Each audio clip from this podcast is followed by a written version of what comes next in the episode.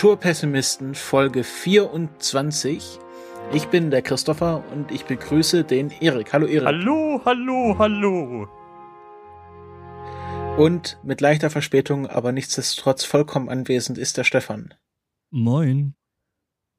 Und ja, wir haben heute wieder eine tolle Sendung vorbereitet mit einer äh, doch äh, mittlerweile traditionellen Rubrik der Klassiker der Filmgeschichte. Ähm, aber zuerst äh, ein kleines, wir haben eine neue Kategorie, nämlich Serienupdates, da wir jetzt schon so über so viele Serien gesprochen haben und die natürlich auch aktuell halten wollen, unseren Hörern, die jetzt vielleicht angefixt sind, ähm, haben ja immer in den letzten, letzten Sendungen, in der Nachreichung immer darüber gesprochen, dass jetzt Serien weitergehen. Und ähm, ja, das wollen wir ein bisschen auslagern, damit damit das hier alles Ordnung hat. Und äh, wir haben ein paar Serienupdates auch diese Woche wieder für euch. Zum einen äh, ist die neue Staffel von Gotham äh, letzte Woche losgegangen. Es sind schon zwei Folgen der zweiten Staffel veröffentlicht worden. Und ähm, ja, ich finde es ich find's sehr schön, wie sie, wie sie jetzt hier mehr und mehr Burton-eske Töne reinbringen, aber ich möchte auch nicht zu viel verraten. Wir werden wahrscheinlich die Staffel dann im Rückblick nochmal besprechen. Aber wie gesagt, Gotham geht jetzt weiter und auch Agents of Shield äh, ging jetzt am Mittwoch weiter. Das haben wir, glaube ich, mal in der in der Avengers-Folge kurz angerissen. Äh, für alle Marvel-Fans, die können sich jetzt wieder auf neue Shield-Action freuen. Hat mich auch sehr begeistert, die neue Folge. Ähm, ja, das war das Serien-Update für äh, diese Folge.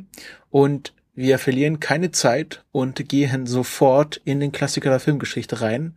Und äh, wie immer hat der liebe Lars einen Einspieler vorbereitet. Lars?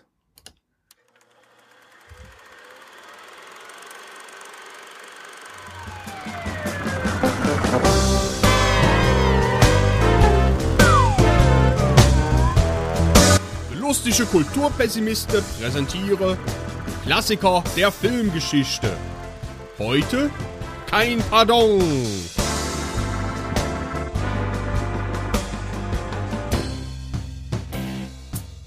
Ja, ähm, wie der Max Snyder in der letzten Folge hervorragend ausgewählt hat, haben wir uns den Film aus dem Jahre 1993 angeschaut, ein Film von Harpe Kerkeling mit dem Namen Kein Pardon.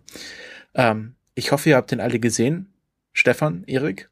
Ja. Ja, ich habe ihn gesehen. Also ich habe ihn schon mal gesehen, also mehrfach gesehen vor, ich will fast sagen Jahrzehnten.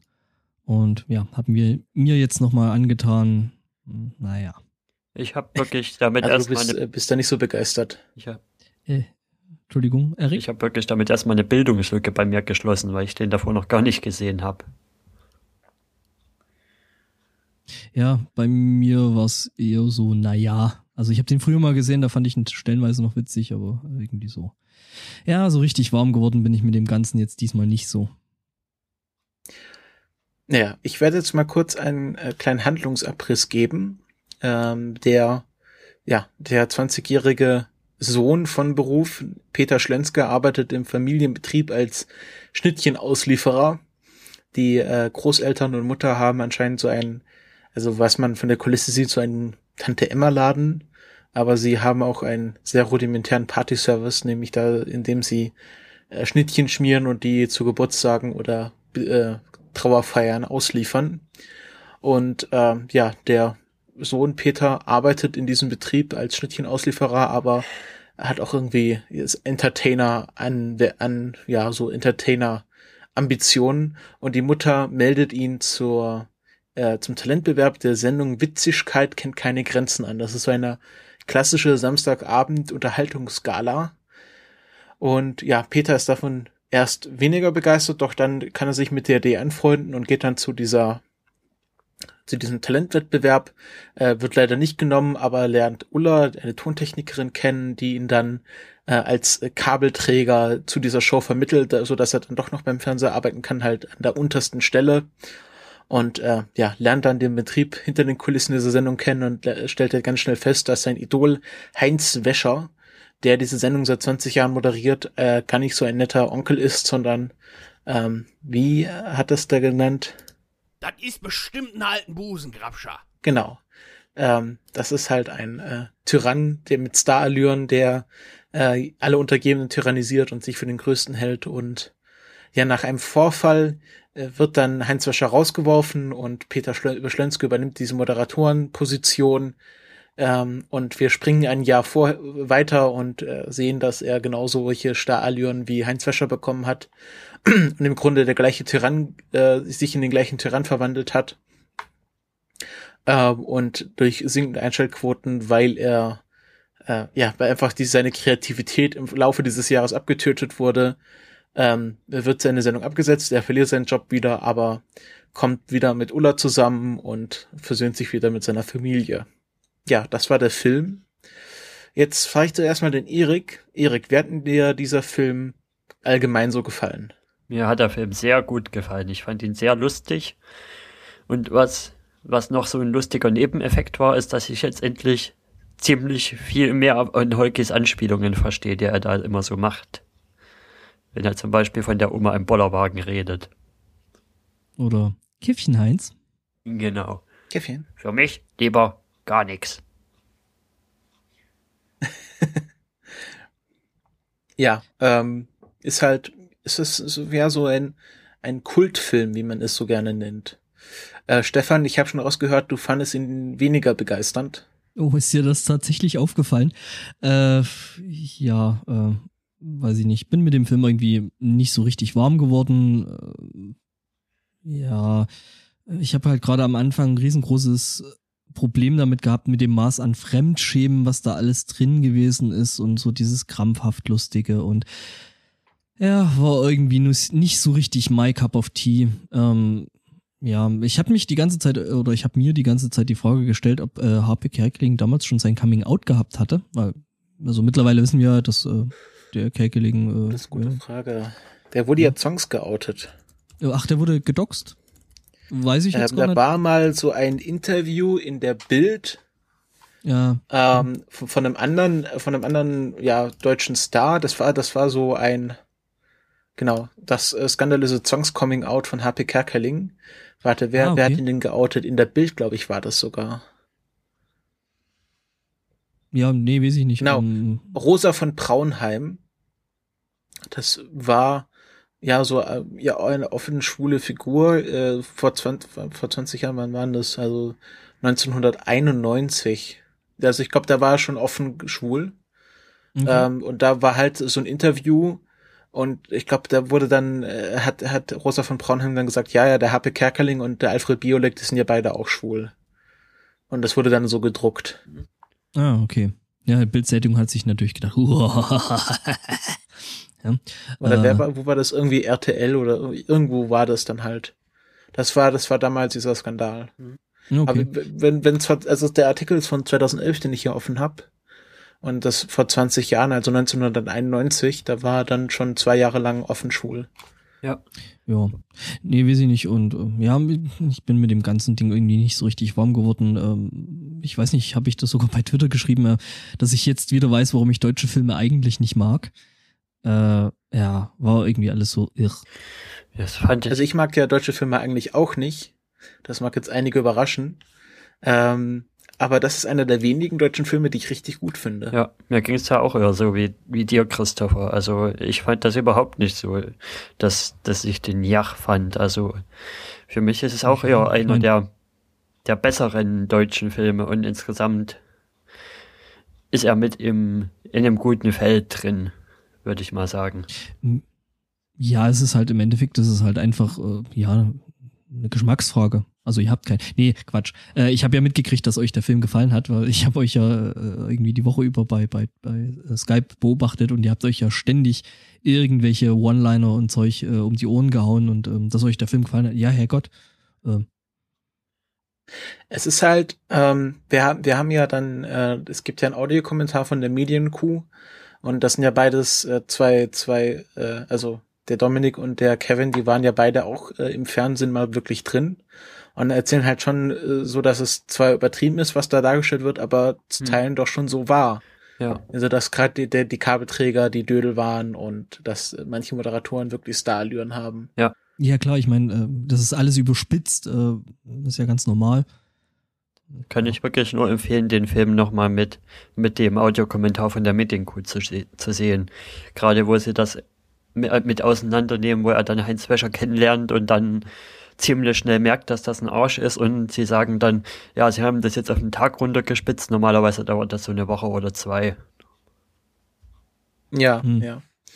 Das ist ja, ähm, also, also die Besetzung ist ja sehr interessant. Heinz Schenk war ja zu dem Zeitpunkt wirklich ein bekannter Fernsehmoderator ähm, und war wirklich halt so der, der nette, nette Onkel aus dem Fernsehen. Ja, ja. Ähm, ähm, und da hat man ja hin und wieder gedacht, dann, also ich weiß nicht, ich habe irgendwo dann mal auch so ein paar Geschichten gehört, dass der halt dann doch nicht so nett sein soll. Ja, also was ich gehört habe, war, dass es ihm relativ schwer gefallen ist, dieses, dieses Arschloch jetzt mal offen zu spielen.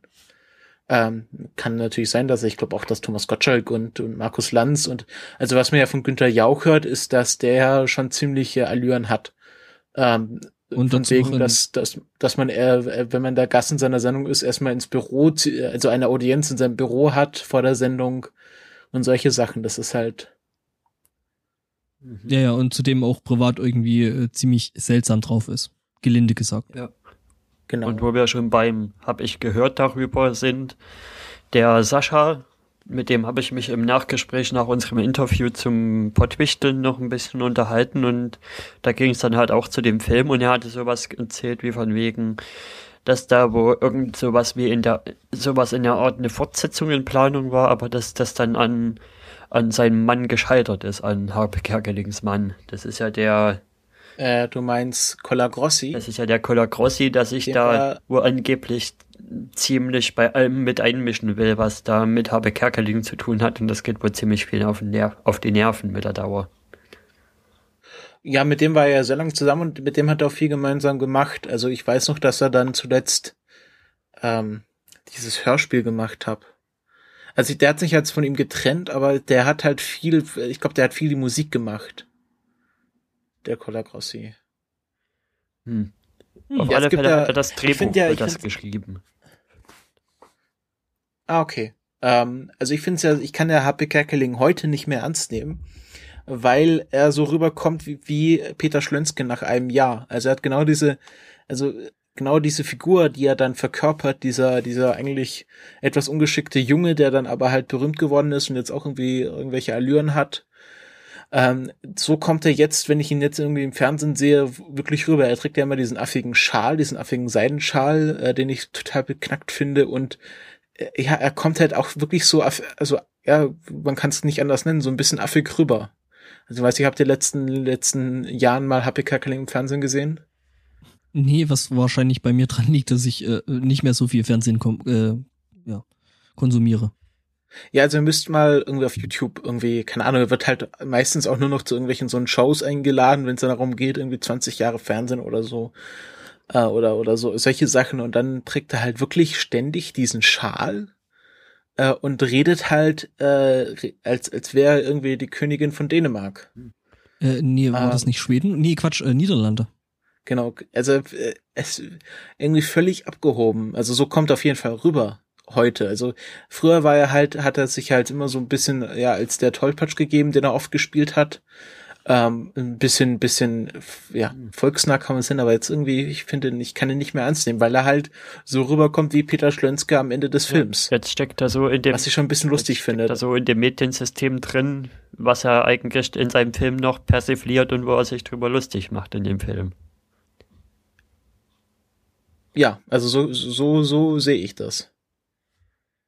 Ja, weiß ich nicht. Also ich meine, Harpe Kerkeling hat schon teilweise echt großartige Sachen gemacht, gerade wie eben, ähm, ja, eben die Königin äh, der Niederlande oder was Belgien, ich weiß es gar nicht. Ich kenne mich in den König Königshäusern nicht so gut aus. Äh, ja, eben so gut nachzumachen, dass dann Leute wirklich gedacht haben, da sitzt eben jene Königin irgendwie in einem Auto und äh, äh, ja, was halt immer wieder schade ist, äh, dass solche Leute halt gerade im deutschen Fernsehen immer wieder so auf äh, eine Figur begrenzt werden, gerade ja, Harpe Kerkeling eben diesen komischen Typen mit dem Schnauzbart. Ja, immer so, also, weiß ich nicht. Ah, ja, wie hieß er denn gleich? Horst ja. Schlemmer. Horst Schlemmer. Ah, Horst Schlemmer, genau. Also, ja, genau, genau. Und die Figuren, die, die, oder die Leute, die werden dann halt immer auf eine so eine Figur äh, äh, begrenzt und, und eingegrenzt und müssen dann halt immer, äh, ja, lustig, lustig und immer das machen. Und ähm, mit dem Olm war es ja genau dasselbe mit Inge Koschinski und ja, es ist, ist halt. Blum. Obwohl, ja, genau. Also, Kerkeling hatte ja schon vor Schlemmer einige prägnante Figuren, nicht bloß eine, die er ja auch lange mitgezogen hat, gerade Uschi Blum und wie heißt der, der Pa, Pa, Paderborn singt. Das ist ja auch so eine Figur, die er länger oh, mitgezogen da, hat. Du, ja, stimmt, das ist auch so eine wiederkehrende Figur. Und auch aus Paulinge. Das ist ja, das ist ja auch, was er schon davor ja, den Film sich ausgedacht hatte. Stimmt. Ähm, das ist, also, also den Schlemmer fand ich, fand ich nie so wirklich lustig oder irgendwie, irgendwie unterhaltsam. Das war, den hat er halt durchgespielt, als er da diesen Ich kandidiere Film gemacht hat. Wann war der, glaube ich, 2008 oder so? Stimmt, Wo halt ständig ja als Horst Schlemmer aufgetreten ist, um halt diesen Film zu promoten. Und danach hat er ihn ja auch wirklich weggeschlossen. Also da hat er auch gesagt, er macht das jetzt nicht mehr, also gar nicht mehr.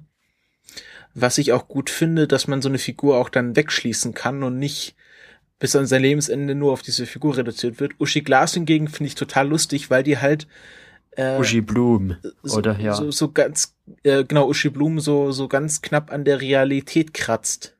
Also so jetzt mit Helene Fischer und Uschi Blum, die unterscheiden sich nicht so groß. Auch oder halt Uschi, Uschi Glas in, in, in jüngeren Jahren. Ja, genau, aber jetzt halt mit Helene Fischer, mit ihr Atemlos durch die Nacht, das ist genauso dieser dieser schmutzige Hausfrauenschlager, den, der auch dieser äh, berühr mich, verführ mich, benutze mich, beschmutz mich hm. ist. Und das ist genau die gleiche Wellenlänge wie Helene Fischer und das ist halt so äh, an der Realität kratzt, das ist halt, äh, was gute Satire ausmacht und das, das hat er schon sehr gut getroffen mit Uschi Blum, wohingegen der Horst Schlemmer einfach nur irgendwann langweilig wurde. Und vor allen Dingen, wie der Medienkurs da auch richtig ausgedrückt hat. Das, was er da mit Uschi Blum in dem Film zeigt, ist noch besser produziert und und klingt besser als einige aktuelle Schlagerstars, die da in solchen Shows auftreten. Ja, schon. Ich mag halt also gerade hier eben um hier so Richtung Inge Koschinski und äh, eben Horst Schlemmer und so. Ich mag solche solche Ambossartigen Figuren einfach nicht. Also die die halt wirklich so ah lustig lustig und dann so mit dem Vorschlaghammer drauf und ach und, und das ist halt immer irgendwo dieselbe Masche und das mag ich nicht.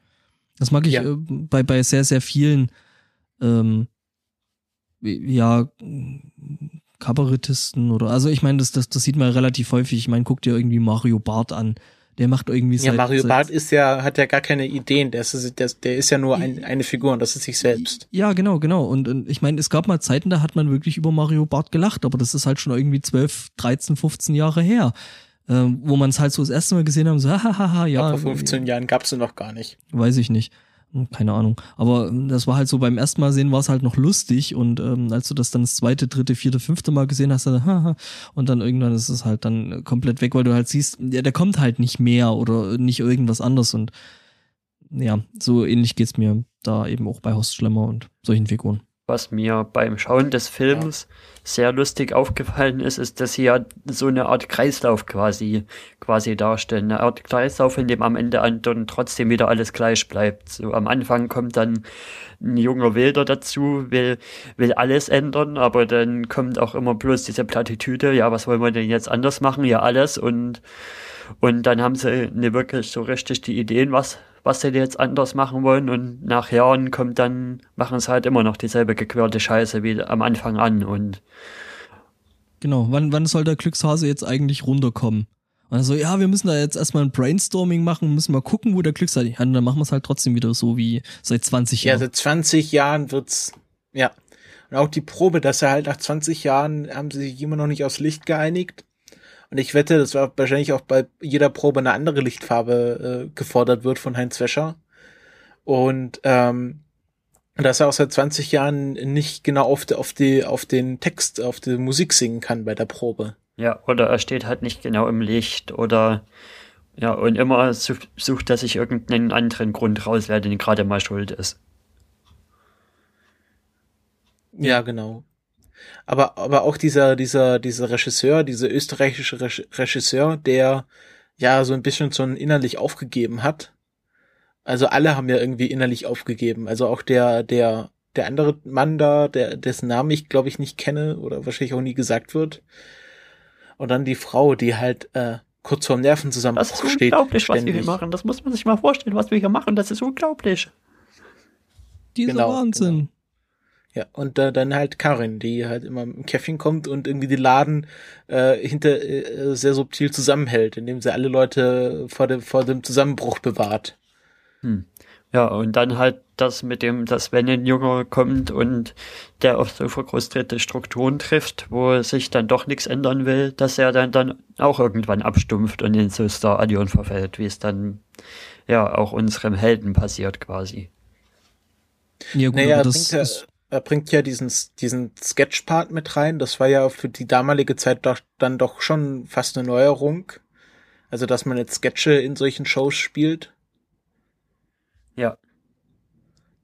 Und ähm, ja, aber trotzdem, es ist halt immer noch die Showtreppe, es ist immer noch gleich, das gleiche Lied ähm, nach 21 Jahren. Und ja, es wird dann halt voll vom Erfolg eingenommen. Hm. Ja, ich meine, das hast du ja aber bei solchen äh, eingefahrenen Strukturen, egal ob das jetzt äh, irgendwie äh, Fernsehen ist oder ob das irgendwelche anderen Sachen sind, ähm, hast du ja relativ häufig, dass halt irgendwie die jungen Wilden kommen, die wollen irgendwie alles äh, verändern, die Strukturen sind aber so eingefahren, ja, dass die, also dass die Leute dann nicht die Strukturen ändern, sondern dass die Strukturen dann die Leute ändern, ne? Also das typische, wenn du dich mit dem Teufel einlässt, verändert das nicht sich nicht der Teufel, sondern der Teufel verändert dich. Ja. Das kann man ja auch, diese Show kann man ja auch auf die reale Welt quasi umsetzen. Bestes Beispiel ist für mich da in dem Zusammenhang Wetten das, was sie ja auch bis, bis zum Tod quasi immer weiter die Maschine haben laufen lassen und dann haben sie es zwar nach, nach Gottschalk haben sie versucht, was zu ändern, aber sie haben halt auch an den falschen Rädern gedreht und am Ende kam halt noch, nur noch mehr Murks und mehr Murks. Ja, aber ja, im Grunde so ist das Ende von Wetten das ziemlich gut in dem Film beschrieben. Also auch, also ich glaube nicht, dass Markus Lanz dann schon als dieser Newcomer kam, sondern als etablierte Größe, aber trotzdem, hm. man hat gemerkt, dass sie viel versucht haben, aber nichts gezogen hat. Ich glaube aber auch, dass du an so einer, äh, ja, weiß ich nicht, Samstagabendsendung, die irgendwie einmal im Monat läuft, äh, nach, ich weiß nicht, wie lange lief Wetten das? Irgendwie 30 Jahre? Ewig. Ewig lang halt.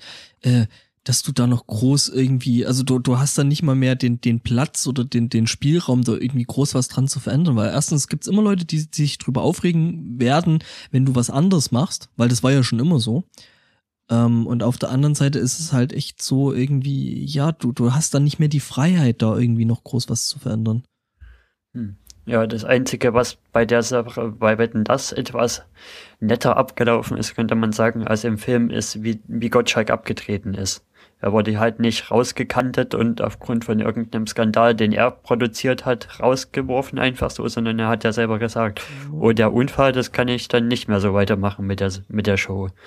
Das Wobei der Unfall ja schon ein gewisser Skandal gewesen ist. Also äh, so ganz ohne Außeneinwirkung war das Ganze ja dann doch nicht. Ja. Aber es hing halt nicht an Gottschalks Unkompetenz quasi, dass, dass die Sendung irgendwann mal doch abgesetzt wurde. Ja, der hat vielleicht einfach bloß noch einen triftigen Grund gesucht, einfach dann irgendwann zu sagen, okay, äh, ja, ich mache das jetzt lang genug, äh, jetzt machen wir einen Sack zu. Hm. Ja. Und ich glaube, es wäre einfach eine gute, gute Stelle gewesen, um auch das dann zu beenden mit äh, dem Ende von Gottschalk. Wahrscheinlich schon. Ich meine, der hat's ja schon ewig gemacht und äh, da dann zu sagen, okay, läuft nicht mehr, ist nicht mehr, äh, ja, einstampfen und neu machen, ne? Das hatten sie ja davor ja. Und welche große Samstag? Das hatten sie ja davor ja schon mal versucht, den Gottschalk einfach mal irgendwann wegzunehmen mit dem Lippi. Das hat ja auch nicht funktioniert.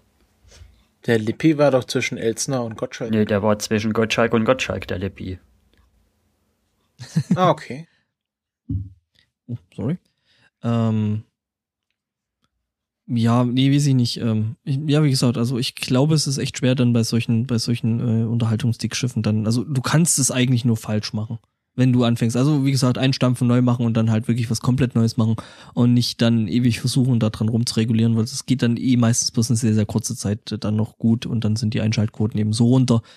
Ähm, ja, dass die Sendung dann im Zweifelsfall eh abgesetzt wird. Aber dann merkt man halt auch wieder, dass die beim CDF nicht wirklich Ideen haben, sowas eine Samstagabend Sendung zu bringen. Die einzigen Ideen, die sie haben, ja, ist, lass uns Eier beim Schlüpfen zuschauen. Ja, nee, das Ding ist, schlüpfen.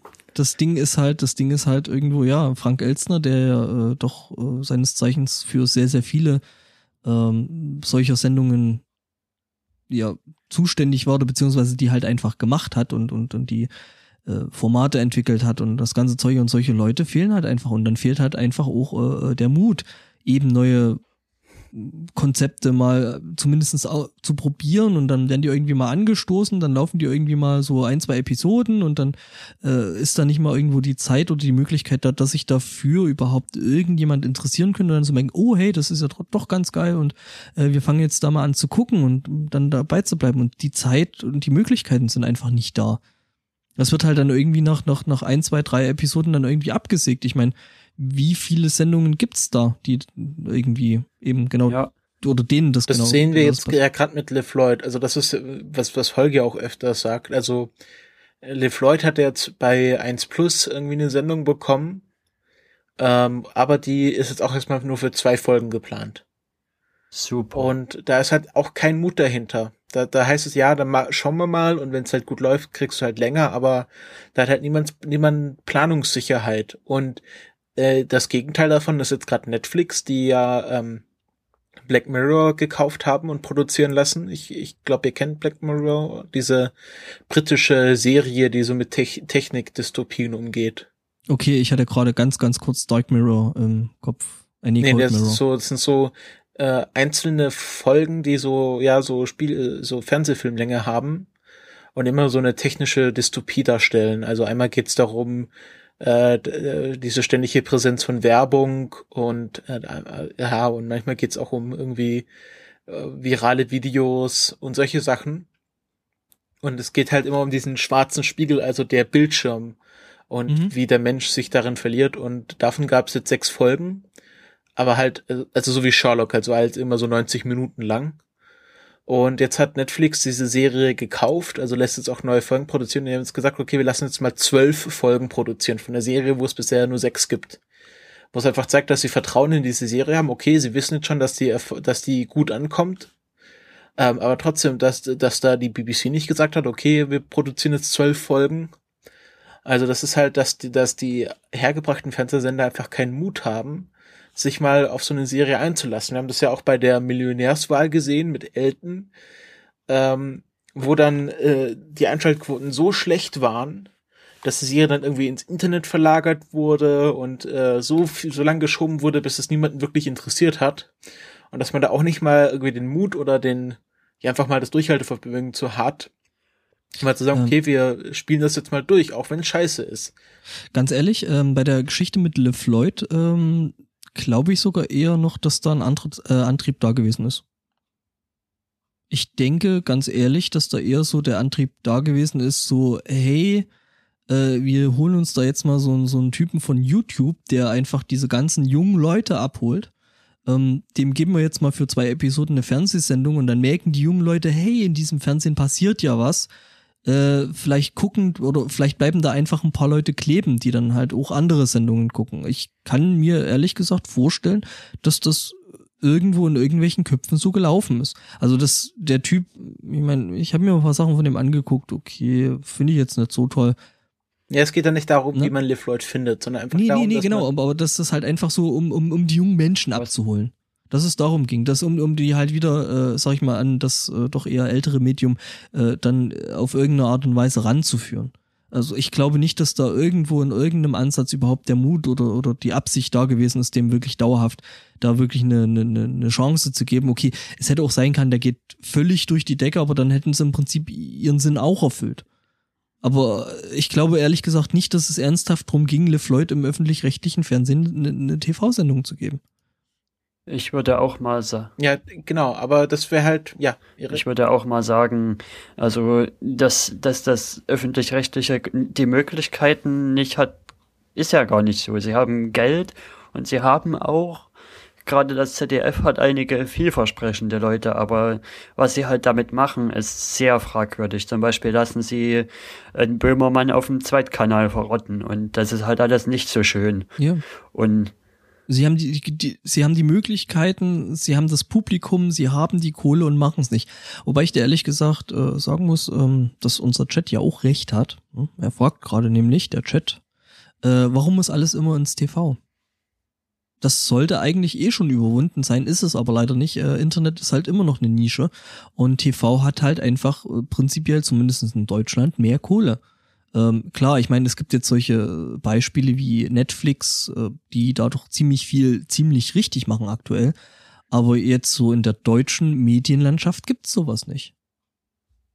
Naja, es, es, TV ist ja nicht gleich TV, also ähm, es ist ja, also wir sehen es ja bei Neo Magazin Royal. Ähm, das ist ja eine Sendung, die im Grunde fürs klassische Fernsehen produziert wird, aber zu 99 Prozent im Internet stattfindet. Also ja, ich, ich sag mal so, 80 Prozent der Leute, die Neo Magazin Royal regelmäßig schauen, werden dazu kein Fernseher anmachen. Ja, ich meine, das verlagert sich jetzt ja schon. Also bei selbst bei den Klassikern TM, äh, ja, wie beim Tatort. Ich meine, wer von euch, ne, wir machen ja diese komische, diesen komischen anderen Podcast da. Äh, ich meine, guckst du dir das wirklich live im TV an? Also heißt, du äh, schaltest ein Gerät an, was einzig dafür da ist, äh, äh, TV-Programm zu äh, empfangen, oder guckst du dir das irgendwo auf dem Rechner an, über, sei es über einen Livestream oder sei es dann eben zeitsouverän, dann halt über die Mediathek. Ich guck's tatsächlich. Also, also ich schaue es tatsächlich noch. Ich, ja, ich gucke es tatsächlich auch noch im Fernsehen an, aber auch bloß, weil ich einen Fernseher dastehen habe und, und man beim Fernseher nicht die Gefahr hat von Internetrucklern. Okay, habe ich jetzt hier nicht so die Probleme, wobei ich ja sagen muss, dass ich meine letzte Episode Tatort äh, ja nicht äh, weder auf einem Rechner noch auf einem Fernseher angeguckt habe. Mhm. Hint, hint. Ja, kommt drauf an. Hast du Digitalprojektor äh, im Kino gehabt? Ich gehe davon aus, dass es ein Digitalprojektor gewesen ist. Ähm, aber ich habe äh, ich hab mir die dann wirklich im Kino angeguckt und war echt cool.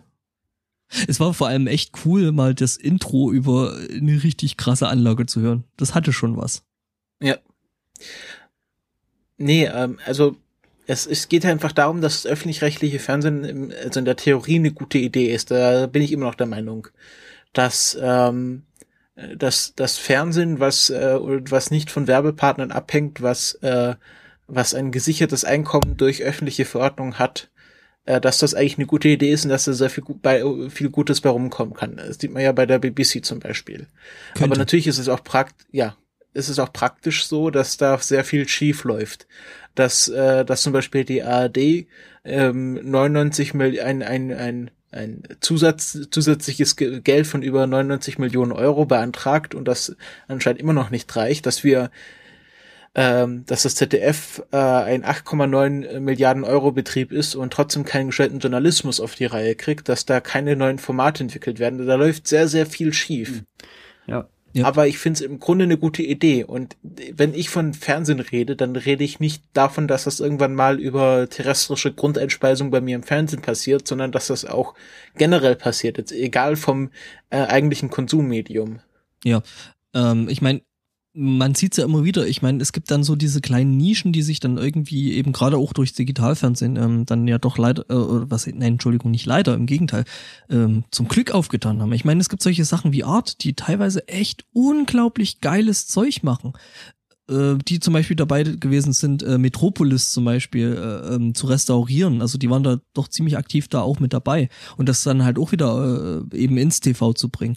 Oder eben äh, ja, Neo und das ganze Zeug, alles, was da so irgendwie so im Hintergrund mit rum. Aber äh, das Schlimme dabei ist, dass die eben dann nicht diese Milliarden äh, Beträge zur Verfügung haben, sonst die kriegen, kriegen da irgendwie so von dem ganzen Kuchen irgendwie, also die richtig geiles Zeug machen, die kriegen da ein paar Krümel ab.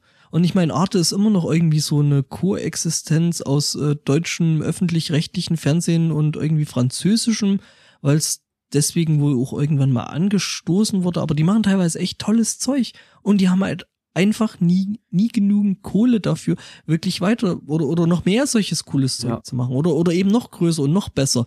Und äh, das leuchtet mir halt bei diesem ganzen Gebilde öffentlich-rechtliches äh, oder öffentlich-rechtlich Rundfunk. Ich meine, es gibt ja auch immer noch dieses UKW-Radio, was es ja äh, auch geben soll, weil es stellenweise halt auch toll ist aber der ganze große Haufen ist halt scheiße. Da muss ich auch sagen, also beim öffentlich-rechtlichen ist das ja wirklich bloß in ganz kleinen Spuren quasi zu merken, wenn sie überhaupt mal mutig in Anführungszeichen sind. Da, da geht's beim Privatfernsehen schon noch anders ab. Das kann man zwar kritisch sehen, wie man will, Privatfernsehen, aber ich finde, das ist, da steckt immer noch ein bisschen mehr Mut dahinter. Seien es jetzt, Mm, seien es jetzt solche stellenweise, privaten ja. Projekte wie Rocket Beans TV, was ja eigentlich auch privates Fernsehen ist, wenn man es so sehen will, bloß halt übers Internet verbreitet. Oder auch zum Beispiel Die, die großen Häuser wie Pro7, die, die den Raab halt jahrelang haben machen lassen. Und ja, Ja, Rocket Beans ist nochmal was eigenes, weil Rocket Beans eigentlich, die sind ja kein Fernsehsender. Rocket Beans ist halt eine Produktionsfirma, wenn man es mal runterbricht. Ähm, und solche Produktionsfirmen gibt es in Deutschland zuhauf, die halt einfach im äh, Auftrag von Sender XY, wie es bei Rocket Beans zum Beispiel war, irgendwie am Anfang MTV und dann halt ähm, MTV und, und äh, Viva zusammen, also halt das ist äh, Viacom-Zeug da, ähm, die halt im Auftrag ihr Konzept produziert haben. aber den 24-Stunden-Kanal einfach mal hier zu besenden, das Ja. verstehe ich schon auch mit als Fernsehen. Linear, 24 Stunden, immer Programm. Das ist für mich, was Fernsehen ausmacht. Ja, ich finde ich, find- ich find's halt toll, ne? Ich meine, die haben halt gesagt, hey, die haben uns jetzt irgendwie diesen Sendeplatz äh, weggenommen. Und äh, von wegen so, ja, wir haben jetzt irgendwie diesen Sendeplatz nicht mehr. Ich meine, das ist denen ja schon mal passiert, damals bei Giga, als das Ganze dann bloß noch auf äh, digitalen SAT äh, empfangbar war. Und dann haben die halt gesagt, okay, dann machen wir halt jetzt selber, bis einer weint. Und wenn es wir im Zweifelsfall wir sind, ähm, dann ist das schade, aber wir haben es wenigstens versucht. Und offensichtlich scheint das zumindest so, wie man sich das äh, jetzt so anguckt, äh, dann doch auch längerfristig äh, zu funktionieren, was ich toll finde, was ich unglaublich toll finde. Ich guck ehrlich gesagt in letzter Zeit, also Twitch sowieso ist für mich uninteressant, äh, also dieses Live-Zeug, weil habe ich einfach keine Zeit dazu. Ich habe ein paar Formate, die ich echt gern gucke und die ich regelmäßig schaue. Es kommen dann immer wieder mal so ein paar neue Sachen, wo sie sich auch an neuen Dingen ausprobieren, die ich spannend finde und die ich guck, die ich guck mir das dann halt auf YouTube an, drauf geschissen. Ähm, ja, und was halt toll ist und was teilweise echt mutig ist und dann probieren sie es halt mal und sehen dann so, okay, äh, war, klang als Idee toller, äh, als es im Endeffekt dann ist. Ähm, gut, dann lassen wir es halt, machen halt irgendwas anderes, so pro probieren halt irgendwas anderes. Ähm, ich finde das so unglaublich mutig, was äh, äh, die Rocket Beans da insgesamt machen. Ähm, ja, also ich habe solchen Respekt davor und ich find's toll, dass es offensichtlich oder scheinbar funktioniert. Ja, sind jetzt beinahe ein Jahr dabei. Ja, Dreivierteljahr. yay. Ja, ähm, wir sind ein bisschen vom Film abgeschwoffen, So ein kleines den wir eigentlich besprechen wollten. Ähm, aber es liegt natürlich auch nahe, ähm, war jetzt äh, ja nicht falsch, was wir gemacht haben. Ähm, aber ich würde doch noch gern, äh, ja, wie finden wir jetzt wieder zum Film zurück? Ähm, es gab ja dann, also diese Schauspieler, die dann äh, Mutter und Oma und Opa gespielt haben, sind ja auch äh, nicht unbekannt. Also also Elisabeth Volkmann, die die Mutter gespielt, ha äh, gespielt hat, die war doch eine relativ äh, bekannte Schauspielerin. Ähm, oh, kennt man das? Kästner. Hausfrauenreport, Ledermäppchenreport. Das klingt irgendwie schmutzig.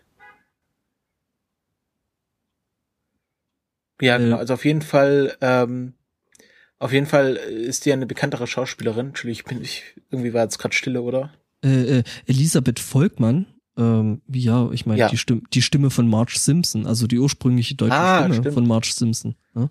Äh, das bevor dann nach, nach ihrem Tod dann äh, Anke Engelke übernommen hat. Ähm, Elisabeth Volkmann hat, hat ziemlich viel gemacht. Ähm, Ja, warte, ich hab's jetzt hier. Derek, ja, also, Stadtrevier. stimmt, da war's auch. Genau. Ähm, und klar, klar Heinz Schenk kannte man. Ja, Ähm, Ich mein, Bach, ein, ja? Ich glaube, Harpe Kerkeling war eigentlich zu der Zeit auch schon nicht mehr so ein ganz kleiner, oder? Nein, auf, auf keinen Fall. Also 93, da war er schon, sagen wir mal, äh, fast schon auf dem Höhepunkt. Also wann war das mit dieser, mit dieser Schweden-Geschichte? Ähm.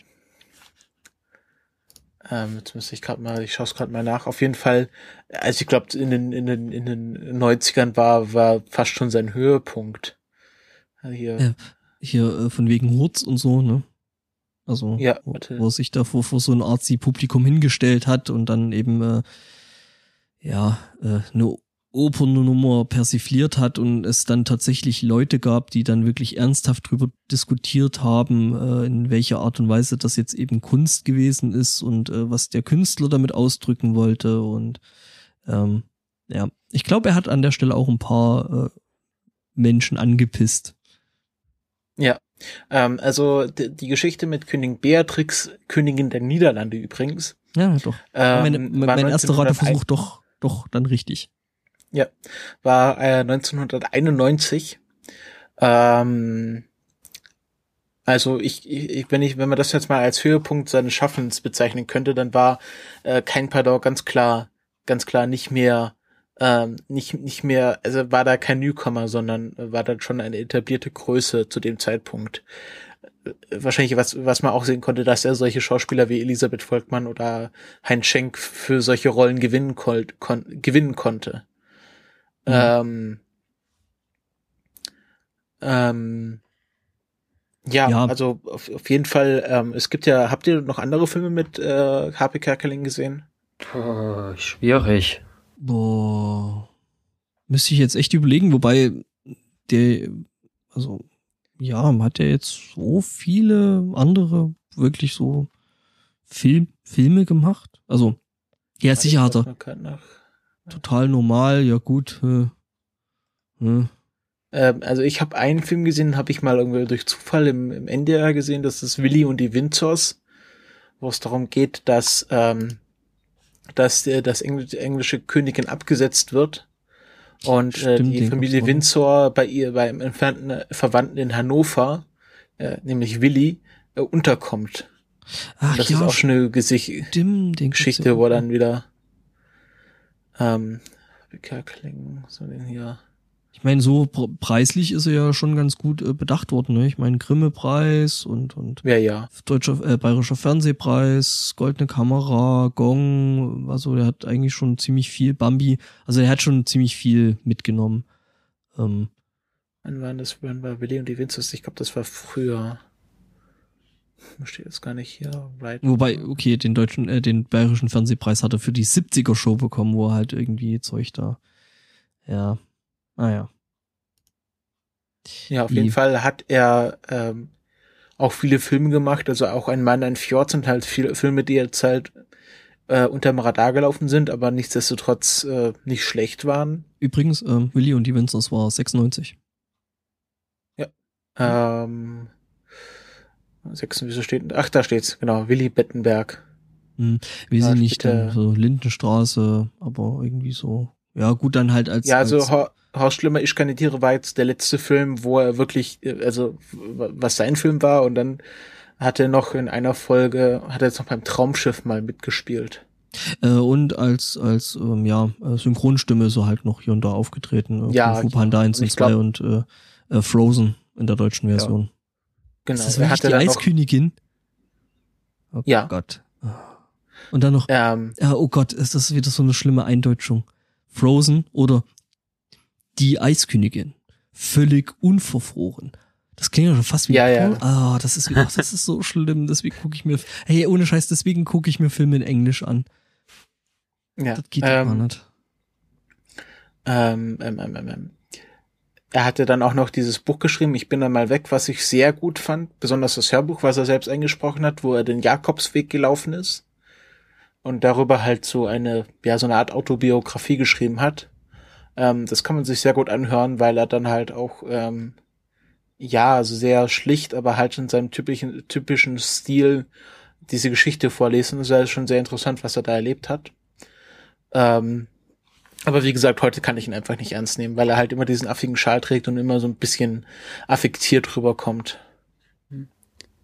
Was ich bei dem Film noch bemerkenswert finde, ist auf alle Fälle, dass, dass da auch wieder kein einziger normaler Charakter drin ist, drin ist. Die haben alle irgendwie einen Klatsch weg von der Familie über, über die Frau dort beim Sender am Empfang, wo sie immer über ihr Leid klagt, wie denn ihr Rücken wehtut, als wäre es mit Falsch. dem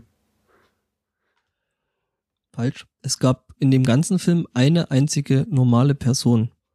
Und das war das Love Interest. Das war die Frau von. Aber der war doch total eh so verschwurbelt. Ja, aber so mal abges, also so im Vergleich, im Kontrast zu den anderen Figuren war die, glaube ich, in dem ganzen Ding noch die normalste. Du, aber mit ja gut, ja, der, der, der, der, der hatte halt den, den, den Klatscher mit Ja, den, mit den, mit den ganzen- ich mach dir mal einen Mandeltee und dann mit dieser, mit dieser Meditation, die gar nicht so richtig in den Film reinpasst, auch Mom, Mom. Ja, okay. Fair point, aber so im Vergleich zu den anderen Figuren war die nicht so over the top oder anders. Ja, sie war anders over the top auf alle Fälle. Und sie hat auf alle Ja, Fälle okay. gesehen bei den, Ist ein Punkt. bei den Leuten, die im Medienbusiness sind, was bei denen so alles an der Klatsche ist und hat das auch immer schön kommentiert. Wenn sie da, Ich könnte da Geschichten erzählen. da auf dem Sofa sitzt und immer so sitzt. Ja. Ja.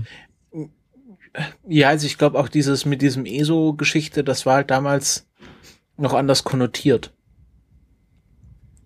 Also dass man halt äh, wirklich irgendwie nach Indien fährt und sich da irgendwie selbst findet. Also das war halt, äh, war halt schon schon als als als Witz gedacht und äh, so ein bisschen sich drüber lustig machen, aber es war halt anders als heute oder in unserem Umfeld, wo wir halt äh, täglich gegen so Schwachsinn wie Homöopathie kämpfen müssen. Hm. Ich glaube, das war dann damals noch so die Figur, ja, so die, die äh, alternative grüne Trulla. Hm. Ja, Das war halt glaub- noch es waren, es waren andere, es waren andere Zeiten damals. Ja. Ähm, ja, nee, wie sie, nee, ja, stimmt schon. Also die Figuren waren halt alle irgendwo an irgendein, eigentlich nicht an, an irgendeiner Stelle, die waren immer und komplett völlig überspitzt und ja, wie gesagt, und äh, immer dieser Fremdschämfaktor und hm, Fand das, ja, es war halt, waren halt die 90er. ich fandest du das 90er Fremdschämen? groß geworden und wir waren nicht alle so ganz lustig Ja. und nett. massiv. Massiv. Nee, ohne Scheiß, ich fand das ganz, ganz schlimm. Also ich mag das ehrlich, ehrlich gesagt auch an Filmen nicht, äh, wenn ich, äh, also Ziel ist ja eigentlich so von wegen so, ja, du hast eine Hauptfigur und zu der baust du als Zuschauer irgendwo eine gewisse Beziehung auf. Und das geht bei mir relativ schnell und ähm, ich habe dann aber auch eben relativ schnell satt, dass ich mich, beziehungsweise ich habe dann eben einfach einen gewissen Ausschaltreflex, äh, wenn ich anfange, mich für die Hauptperson zu schämen. Das mag ich nicht. Ich mag das Gefühl nicht, ähm, weiß ich nicht warum, aber ist halt so. ich fand so. eigentlich, Äh, Das ist dann, wenn der, wenn der zweite Teil des Films beginnt, also der Zeitsprung. Oder wann fängst du dich an, für die Figur zu Äh, schämen? Ohne Scheiß, ich fand schon die erste halbe Stunde völlig unerträglich. ich finde eigentlich in der ersten Halb, äh, in der ersten Hälfte kann man sich noch super mit, mit ihm identifizieren quasi. Und dann findet man zwar das Umfeld ein bisschen komisch, also ich fand es ein bisschen komisch, aber er selber, man, man spürt ja auch, wie er quasi in so einem komischen Umfeld wirken muss. Und ja, wenn er dann zum Beispiel, ja, du bist ja jetzt mit dem großen Heinz Wäscher und kannst du uns da noch ein bisschen was erzählen? Und ich putz grad Zähne. Ja, es, es, es war halt dann so irgendwie so, ja, der Sohnemann, äh, wie geht's deinem Sohn? Übrigens, man ist beim Fernsehen und ja, dass er dann natürlich dann die Ausrede braucht und, und dann sagt, ja, ich bin jetzt beim Fernsehen, Kabelträger, ähm, oder beziehungsweise was er halt einfach als Lüge gemacht hat, äh, erstmal so. Er hat ja nicht Lüge gemacht. Er hat ja halt, er hat seinen Feind nicht erzählt. Er hat ja. nichts gesagt. Nee, er hat ja bloß gesagt, er ist jetzt beim Fernsehen. Hm? Ja, weiß ich nicht. Ich, es gibt da so ein gewisses Gefühl bei Filmen, wenn ich die angucke, das mag ich nicht und äh, wenn sich's vermeiden lässt, schalte ich an der Stelle dann auch aus. Ja, also äh, anscheinend sagt äh, H.B. Kerkeling in dem Audiokommentar auf der DVD, dass halt vielen der zweite Teil des Films nicht gefällt, weil dann halt der Hauptcharakter zu einem Bösewicht wird oder zu, einem äh, zu einem Unsym Unsympath wird.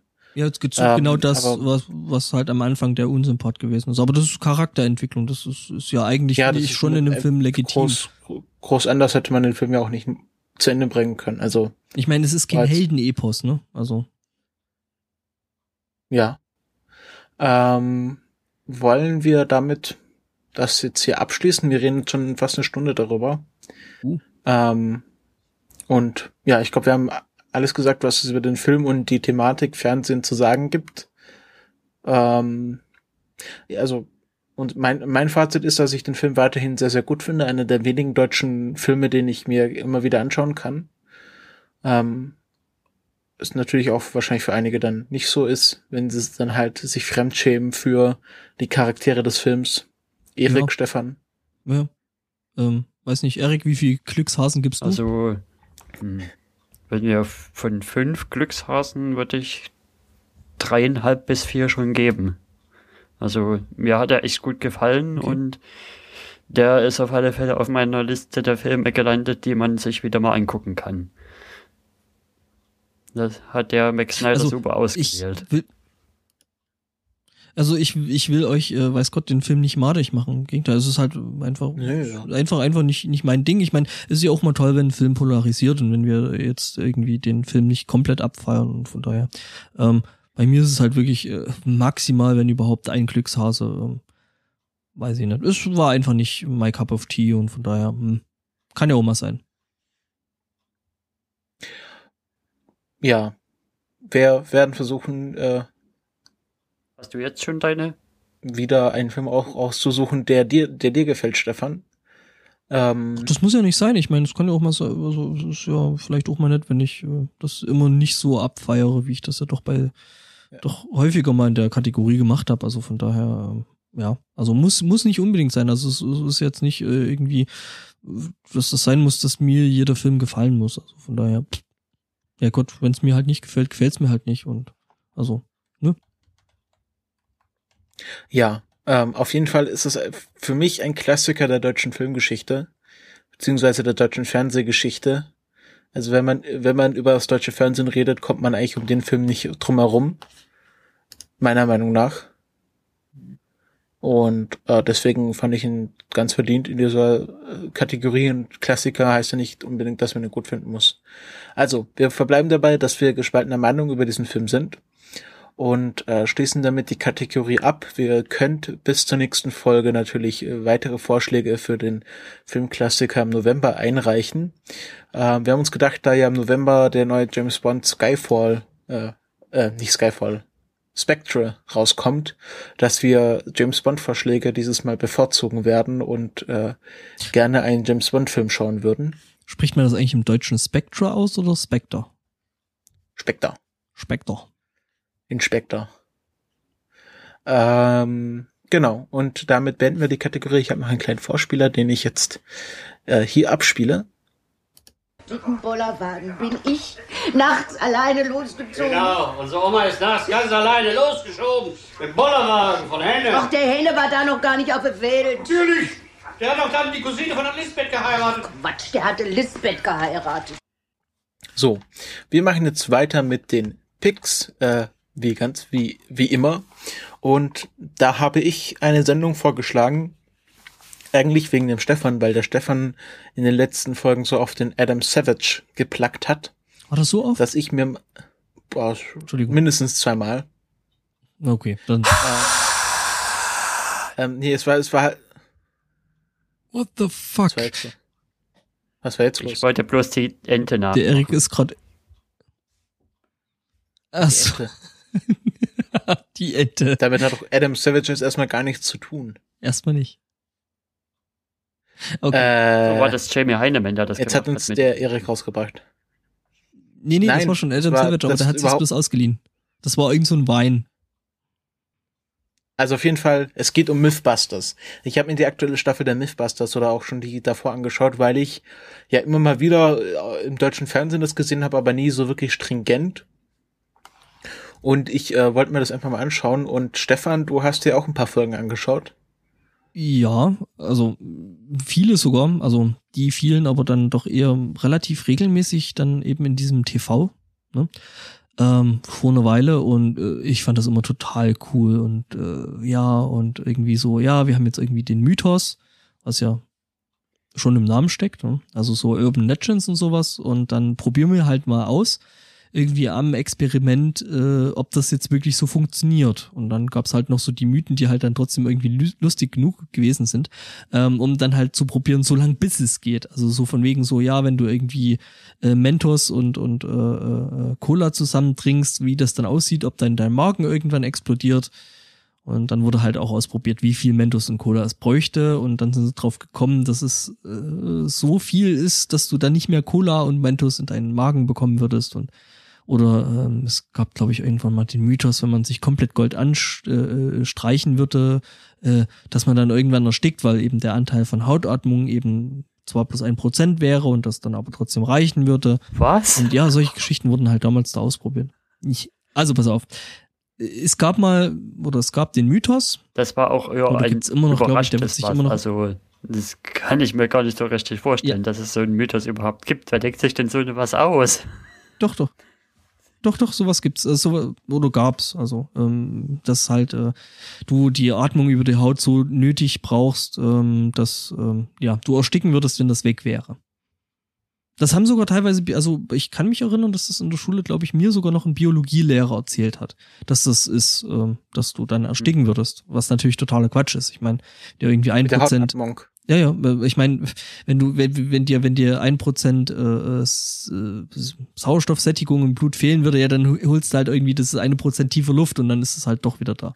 Also, ist halt Quatsch. Ähm, sie haben es ausprobiert, sie haben den Ad- Adam Savage einfach komplett Gold angemalt und den Jamie Heineman, was die zwei Hauptmoderatoren davon sind. Äh, damals gab es eben noch das äh, Team dazu. Das Genau, es jetzt, äh, glaube ich, aktuell nicht, aus. aktuell nicht mehr gibt, oder? Ja, zur aktuellen Staffel sind sie jetzt ausgestiegen. Das haben sie aber auch in der ersten und der letzten Folge der, ähm, der letzten Staffel bekannt gegeben. Tori Be Bellecci, Scotty Chapman, nee, nee, das war, das waren die Miffens, die Mythbusters Interns, nee. Mhm. Also Tori Bellecci, äh, Carrie Byron und Grant Imahara. Mhm, genau. Das war sozusagen das B-Team. ähm, muss mir ja sagen, ne, ich meine, äh, so, sie war dann schon irgendwo so äh, der verkörperte Traum diverser äh, Nerd-Fantasien, ne? Ja, es gab dann, ich kann mich erinnern an eine Folge, wo sie getestet haben, ob äh, Barista, weibliche Barista mehr Geld bekommen, wenn sie größere Busen haben. Mhm. Und da war sie natürlich äh, die einzige, die sich da- dazu bereit erklären konnte, diesen Test zu machen.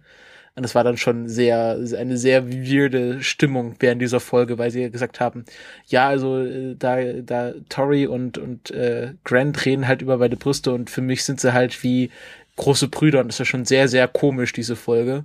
Mhm. Wobei es Aber sehr relativ, lustig. relativ lustig war, äh, also was heißt lustig, ähm, es war halt irgendwie nett und schön und auch ein Stück weit persönlich, weil äh, man hat sie ja dann auch äh, zeitweise eben schwanger gesehen und ähm, wo sie halt dann noch ein paar Episoden mitgedreht hat, dann zeitweise ausgestiegen war oder halt aus ja, Gründen. die waren, waren jetzt zehn Jahre dabei.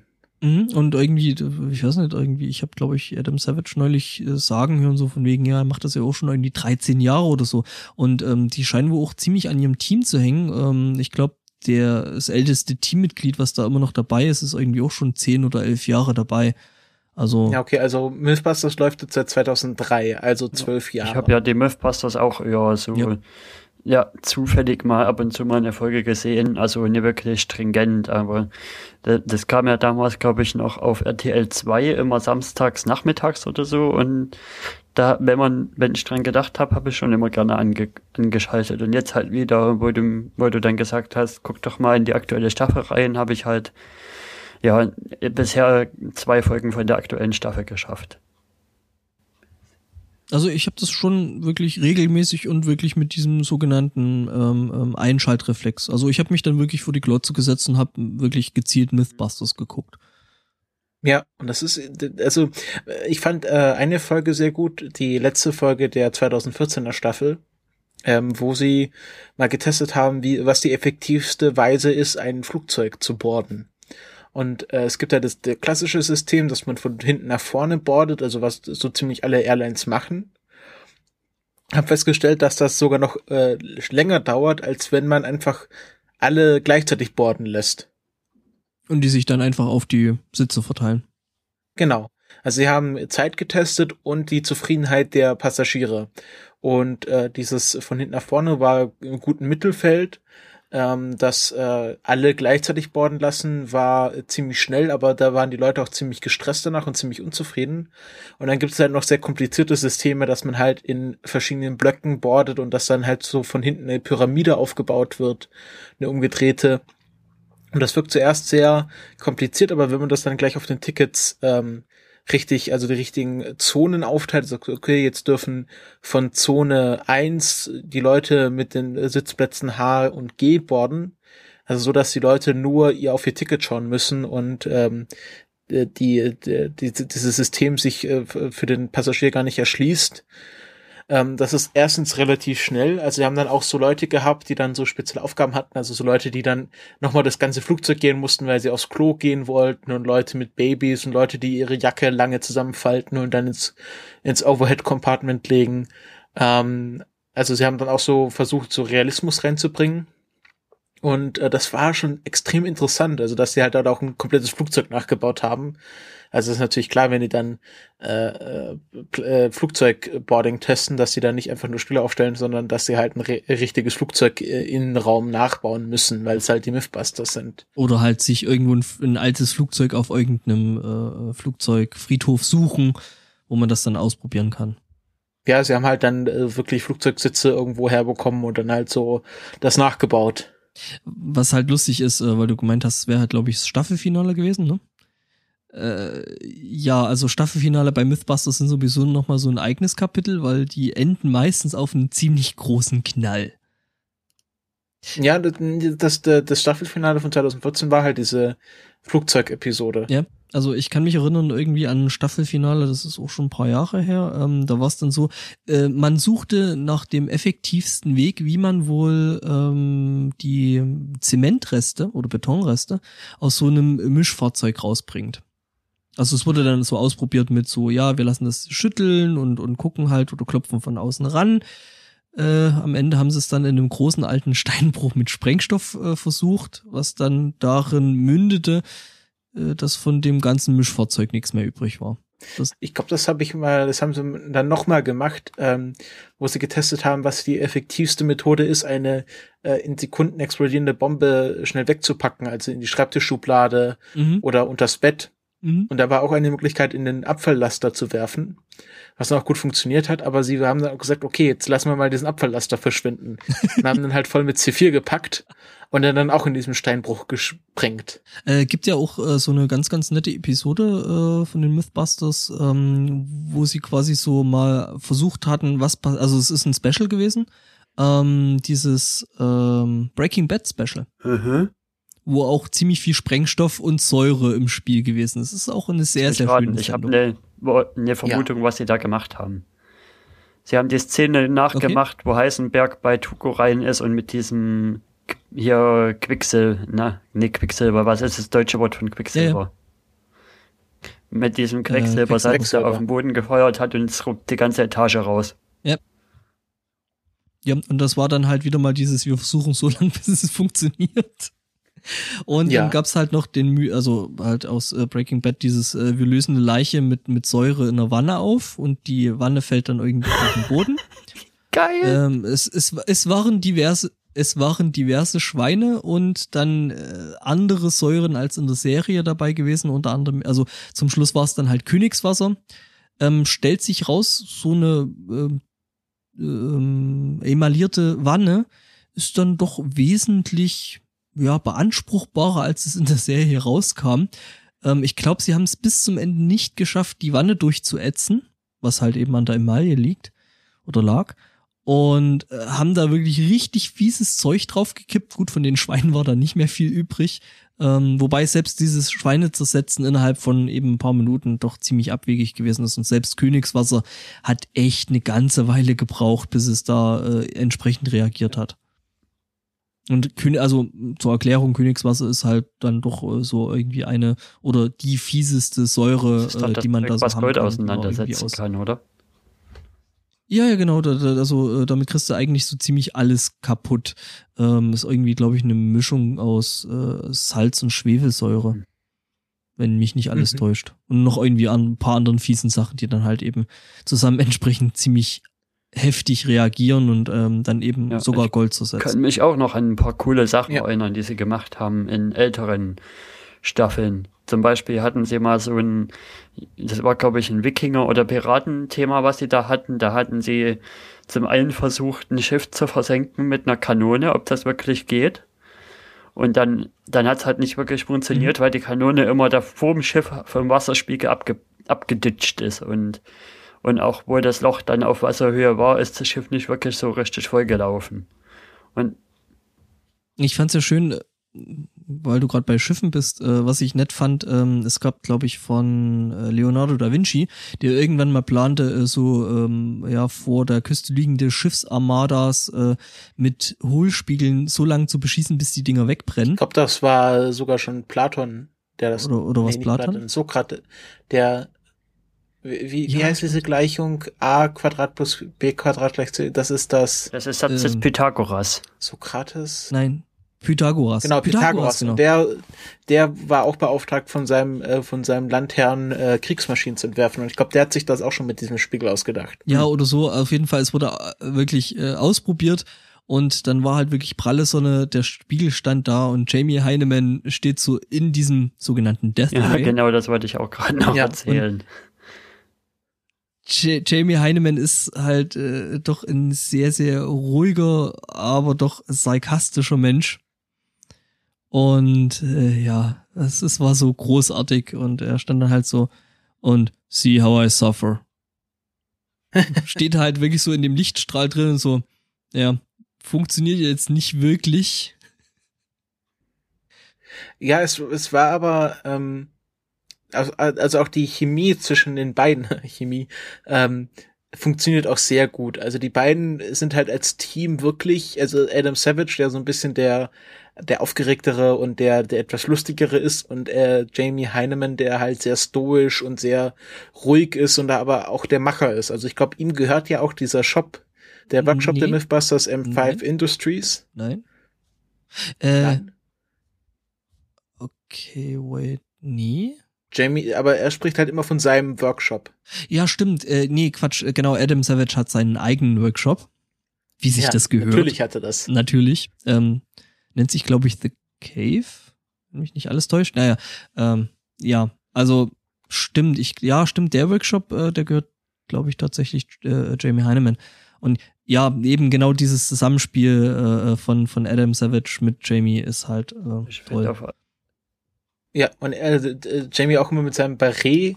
Also trägt auch immer dieses, dieses, äh, dieses Barret und es gibt, glaube ich, eine Folge, wo, wo äh, Adam mal das Barret beschießen darf, als, als, äh, wo er das dann als Tontaube verwenden darf. Ähm, Ich das finde auch cool, dass sie alles quasi selber bauen. Auch in den ersten zwei Folgen von der aktuellen Staffel haben sie ja auch alles selber gebaut. Bei der Simpsons-Folge die Häuserfront und Ja. die und den Wrecking Ball und alles und dann bei der Indiana Jones-Folge den, den kompletten Temple Run haben sie richtig so aussehen lassen auch. Ja, das war so, Und, und, so cool. Und äh, äh, bei, bei Indiana Jones natürlich, äh, was mittlerweile auch schon ein bisschen legendär ist, eben äh, die, die Bullwhip, also die Peitsche, äh, die Adam Ja, Savage. wo, äh, wo Adam sagt, also ich beschäftige mich schon seit meiner frühesten Kindheit mit Peitschen. Und man sich denkt, natürlich tut er das, warum auch nicht? Es, wenn es jemand macht, dann Adam Savage. Äh, ja, also äh, Adam Savage ist halt äh, äh, ja ähm, ein Prop-Builder im Endeffekt, also Ja. jemand, der der der Filmprops, also äh, wie heißt das auf Deutsch, verdammt, Requisiten. Requisiteur. Ja, äh, der solche Sachen halt baut und der da halt völlig drin ist und der sich halt auch hinstellt oder hinsetzt und solche Sachen äh, eben auch einfach aus privater Geekheit einfach äh, nachbaut. Also ähm, zum Beispiel, weiß ich nicht, irgendwie. Also er war, er war äh, Modellmacher, also so, so? Modellmacher bei Galaxy Quest, bei Centennial Man, das ist dieser Robin Williams Film, Star Wars Episode 2, Angriff der Klonkrieger, Äh, The Matrix eins- Reloaded. eins und zwei, äh, Matrix. Hm? In seiner Wikipedia steht nur äh, The Matrix Reloaded. Äh, nee, ich meine äh, Star Wars 1 und 2, glaube ich. Da steht auch nur Star Wars Episode 2. Okay, er spricht da häufiger mal von 1 und 2, aber gut, ähm, Ja, es kann auch sein, dass die, dass hier die ja, also er, Wikipedia falsch ist er- und Space Cowboys. Er hat halt äh, bei ILM, also äh, Industrial Light and Magic, gearbeitet, die halt Genau. irgendwann mal so das der Goldstandard für Modellbau gewesen sind. Also für ja, das ist halt die Filmmodellbau. Firma, glaube ich, die aus Star Wars hervorgegangen ist dann doch, oder? Ja, ja, genau. Die wurde extra Ich deswegen dachte wirklich, gegründet. die hätten beide sowas gemacht. Also auch, auch- der andere. ja, ja. Ja, der, der Adam, der, J- was hat, ich schaue gerade nach, was der Jamie so gemacht hat vor den Mythbusters. Mhm. Ähm, er war äh, Special Effects Crew Member bei Top Gun. Ähm, und hat äh, Animatronik für Naked Lunch, Flubber und äh, Matrix und im letzten Matrix-Film hat er auch mitgearbeitet. Mhm. Ja, also. Genau, hatte noch ein, noch ein äh, Werbung, Werbefilmchen für Seven Up und Nike gemacht. Ja, die kommen halt, kommen halt eben aus der, der, das äh, Special, beziehungsweise Visual, nee, nee, Visual Effects ist ja das, was man mit dem Computer macht. Also Special Effects äh, Schiene und äh, ja, also Adam ist halt auch so, der, der, der macht das halt, der, der lebt das halt. Ähm, sprich, der stellt sich halt auch mal hin und baut halt einfach mal einen kompletten Captain's Chair aus, aus äh, Star Trek äh, ähm, hin, also Kirks Captain's Chair. Einfach, Ja. A, weil er es kann und weil er es will. Und ähm, ja, was halt schon cool ist, also. Ähm, was ich auch noch so interessant finde, dass sie ja beide sehr äh, stark in der Skeptiker-Szene unterwegs sind. Mhm. Ähm, also dass, ähm, äh, da, dass sie beide halt auch, also im Grunde sind sie the original Hoaxillas, Schon so einen obwohl, obwohl der ne? Hoaxmas ja nicht mehr Skeptiker genannt werden möchte, aber so, im im Sinne des Vergleichs, ähm, also sie äh, nehmen Urban Legends auf, auf die Schippe und prüfen die Jo. und sind beide äh, als Skeptiker und ja, Atheisten unterwegs. Mhm. Ähm, was auch lustig ist, ist, ähm, lustig, naja, ähm, also zumindest, äh, ich verfolge halt ähm, das, was Adam Savage macht, ähm, doch wesentlich stärker als das, was Jamie Heineman macht und ähm, Ich glaube, der macht auch nicht so viel öffentlich, Mhm. außer den Mythbustern. Stimmt, stimmt. Äh, äh, es gibt ja den Twitter-Account äh, äh, Jamie No Tweet, was eben der Twitter-Account ist von Jamie Heineman und er macht eben genau das. Also es ist wirklich sehr, sehr selten, dass da überhaupt mal irgendwas passiert. Ähm, und ja, also Adam Savage bezeichnet das, was sie in Mythbusters machen, ähm, auch als äh, zu einem gewissen oder zu einem guten Teil ähm, Wissenschaftskommunikation. Ja, das stimmt. Also, was ich sehr interessant finde, ist, äh, sie haben mal Verkehrsmythen auf äh, äh, sich und untersucht und auch mal untersucht, wie, wie Staus entstehen. Und das ist halt äh, im Grunde, im Grunde äh, Urban Design Forschung, aber halt in der Fernsehshow erklärt und dann auch, äh, also haben sie dann halt natürlich äh, hier diese Almanida Air Force äh, Navy Base, also sie haben dann immer so ein großes Feld, was sie halt ständig benutzen. Ähm, und da haben sie einfach mal so 30 Autos angekarrt mit 30 Fahrern und dann haben sie halt verschiedene Techniken benutzt, haben gezeigt, warum der Kreisverkehr so effektiv ist, haben halt gezeigt, warum äh, im Grunde selbstfahrende Autos äh, die, das Staubproblem äh, gu- schluss, schlussendlich lösen werden, äh, weil halt solche Staus dadurch entstehen, dass Leute unkontrolliert abbremsen. Ja, nee, und, Und äh, das ist halt, ich glaube, was auch dazu führt, ist einfach, dass Leute gerade bei solchen Situationen extreme Egoisten sind. Also ich bin halt irgendwie seit einer Weile auch häufiger auf der Autobahn unterwegs und ich denke mir dann immer so, ihr fahrt solchen Scheißdreck zusammen. Wenn ihr irgendwie mal einen halben Kilometer eher einfach nur ein kleines bisschen das Gas zurücknehmen würdet, würde das hier alles sehr, sehr viel schöner flutschen. Oder zum Beispiel, also ich bin häufiger auf der A72 unterwegs und da gibt's halt so ein paar Stellen, wenn man aus Hof Richtung Chemnitz fährt, ähm, wo es von zwei auf dreispurig geht. Das geht dann halt meistens so ein paar steilere Berge hoch. Das heißt halt, dass du einfach im Normalfall, bei Normalverkehr, einfach langsamere Fahrzeuge wie LKWs oder kleinere Autos einfach netter überholen kannst. So, wenn das da aber dick ist, also wirklich schon richtig Stau, die Autos fahren echt nur noch Stop and Go, dann muss ich doch nicht noch auf die dritte Spur nach rechts ausweichen, äh, nach links aus oder noch, noch rausfahren, nur um dann oben an der Stelle, wo es dann halt wieder äh, in zweispurig reingeht, dann noch in einen größeren Stau und noch, noch mehr Rückstau zu, zu generieren. Das ist einfach so hirnrissig. Und ich denke mir jedes Mal wieder, wenn ich auf der Autobahn bin, ihr seid so dumm. Entschuldigung, Ja. war ein kleiner Rand, aber der muss das ist mal auch sein. was, was der Safety Saver, habe ich mal gehört, sagen, ge- also dass er halt meint, wenn es halt, äh, also der Safety Saver vom Truckercast, wenn es halt selbstfahrende LKWs gibt, ähm, dann fahren die halt alle auf der linken Spur mit 100 kmh in Abstand von einem Meter, anstatt auf der rechten Spur daher zu tuckeln. Ja, so, so Elefantenrennen kennt man dann auch, das mag ich auch nicht. Ja, ja. Gerade wenn du dann irgendwie von hinten kommst mit, weiß ich nicht, 130, 140 oder irgend sowas und die gurken da halt irgendwie mit gerade so einer 80 oder, oder ja, halt 85 rum, weil sie ihren Vordermann unbedingt überholen müssen und ach, das ist alles so schlimm. Ja, was mir an der Sendung noch auffällt, ist halt, dass es auf alle Fälle ja sehr überstilisiert alles dargestellt wird zum Teil. Also das muss halt wahrscheinlich auch sein, dass, dass man da auch bei komplizierteren Themen etwas einkürzt, ums ums gut rüberzubringen. Ja, klar, logisch. Also, ich meine, du kannst jetzt nicht von A bis Z erklären, äh, weiß ich nicht. Also, es ist halt, ich finde es schon eine relativ gute Balance. Und was mich halt ein bisschen manchmal, ich will nicht sagen direkt stört, aber es fällt halt auf, dass das, dass das für einen Sender konzipiert ist, wo zwischendrin immer Werbebreaks sind. Das fällt mir schon auf. Also, dass sie immer so ein bisschen erzählen, ja, ja, sie machen ja meistens so zwei große Experimente, dann erzählen sie immer ein bisschen Experiment A Vorbereitung, Experiment B Vorbereitung, Cliffhanger, dann, dann geht's weiter und dann wieder Cliffhanger und da kann man schon spüren, wenn man die Folgen im Ganzen sieht, okay, hier wäre jetzt eine Werbung gekommen und hier wäre jetzt ein Reklameblock gekommen und ja. Ja. Aber das hast du, finde ich, schon äh, gerade bei solchen Sendungen äh, bei, bei US-amerikanischen Sendungen schon sehr, sehr häufig. Ähm, dass die eben genau drauf geschnitten sind, dass das eben in genau dieses Konzept äh, reinpasst und wenn das Zeug halt dann nach Deutschland kommt, äh, wird sich da niemand hinsetzen und das ganze Zeug nochmal umschneiden. Äh, was du übrigens vorhin gesagt hast, was du schön fandest, das mit dem Aufbauen, ähm, es hat so ein bisschen diesen A-Team-Effekt, ne? Also so, dann ja. Musik setzt ein und die fangen dann halt an, Dinge zu bauen. Und das war halt damals beim A-Team halt auch immer so richtig cool, äh, wenn die dann halt irgendwelche Autos umgebaut haben, damit die dann, weiß ich nicht, schießen, Sachen explodieren lassen und so ein Zeug. Es, es gibt ja jetzt eine A-Team, also in der aktuellen Staffel haben sie mal eine A-Team-Folge gemacht. Stimmt. Da haben sie eine, ein Gewehr aus, aus Holz gebaut. Ähm, es gibt irgendwie eine A-Team-Folge, wo sie in einer Stunde äh, auf äh, äh, nur mit den Sachen, die man in einem in einem Holzwerk findet, äh, eine Kanone bauen. Und sie bauen das halt wesentlich besser als das A-Team, weil sie halt äh, äh, genau, äh, sie haben dann am Schluss halt äh, so eine Maschine, die dann halt im Sekundentakt Holzklötze abschießt. Ja. Und das ist halt schon richtig cool, wie sie dann, wie dann, wie dann äh, Jamie auf die auf dieser Maschine steht und dann äh, die die ganzen Papp Pappkameraden abschießt.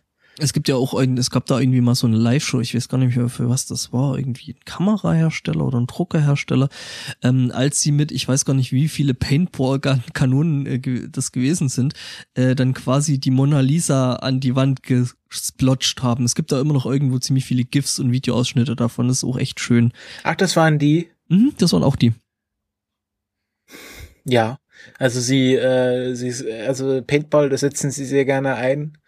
Und ähm, Ballistik ja, es ist einfach immer wieder genau, lass, äh, genau, genau Schweinehälften mhm. sind auch immer gern gesehen. Und wie heißt ihr Dummy? Äh, äh, äh, äh, Buster. What? Buster, genau, der, der, der Dummy, der immer für alles herhalten muss. Ähm, ja. Ja, also und man merkt halt, wie, wie viel wie viel Spaß sie einfach dabei, dabei haben, Sachen zu bauen. Ja, klar. Also macht die gern. Ähm, das Ganze gibt's eben auch, ähm, um da vielleicht mal ein bisschen weiterzuleiten, eben äh, nicht bloß in diesem TV äh, oder eben auf geneigten Streaming-Plattformen, sondern ähm, ja, es gibt dann eben noch äh, einen YouTube YouTube-Kanal, ähm, der sich Tested nennt und ähm, also sie schreiben sich halt auf den auf die so ein bisschen auf die Fahnen, das ist halt äh, unter anderem oder in der Hauptsache der der der YouTube-Kanal von eben Jamie Heineman und äh, Adam Savage ist.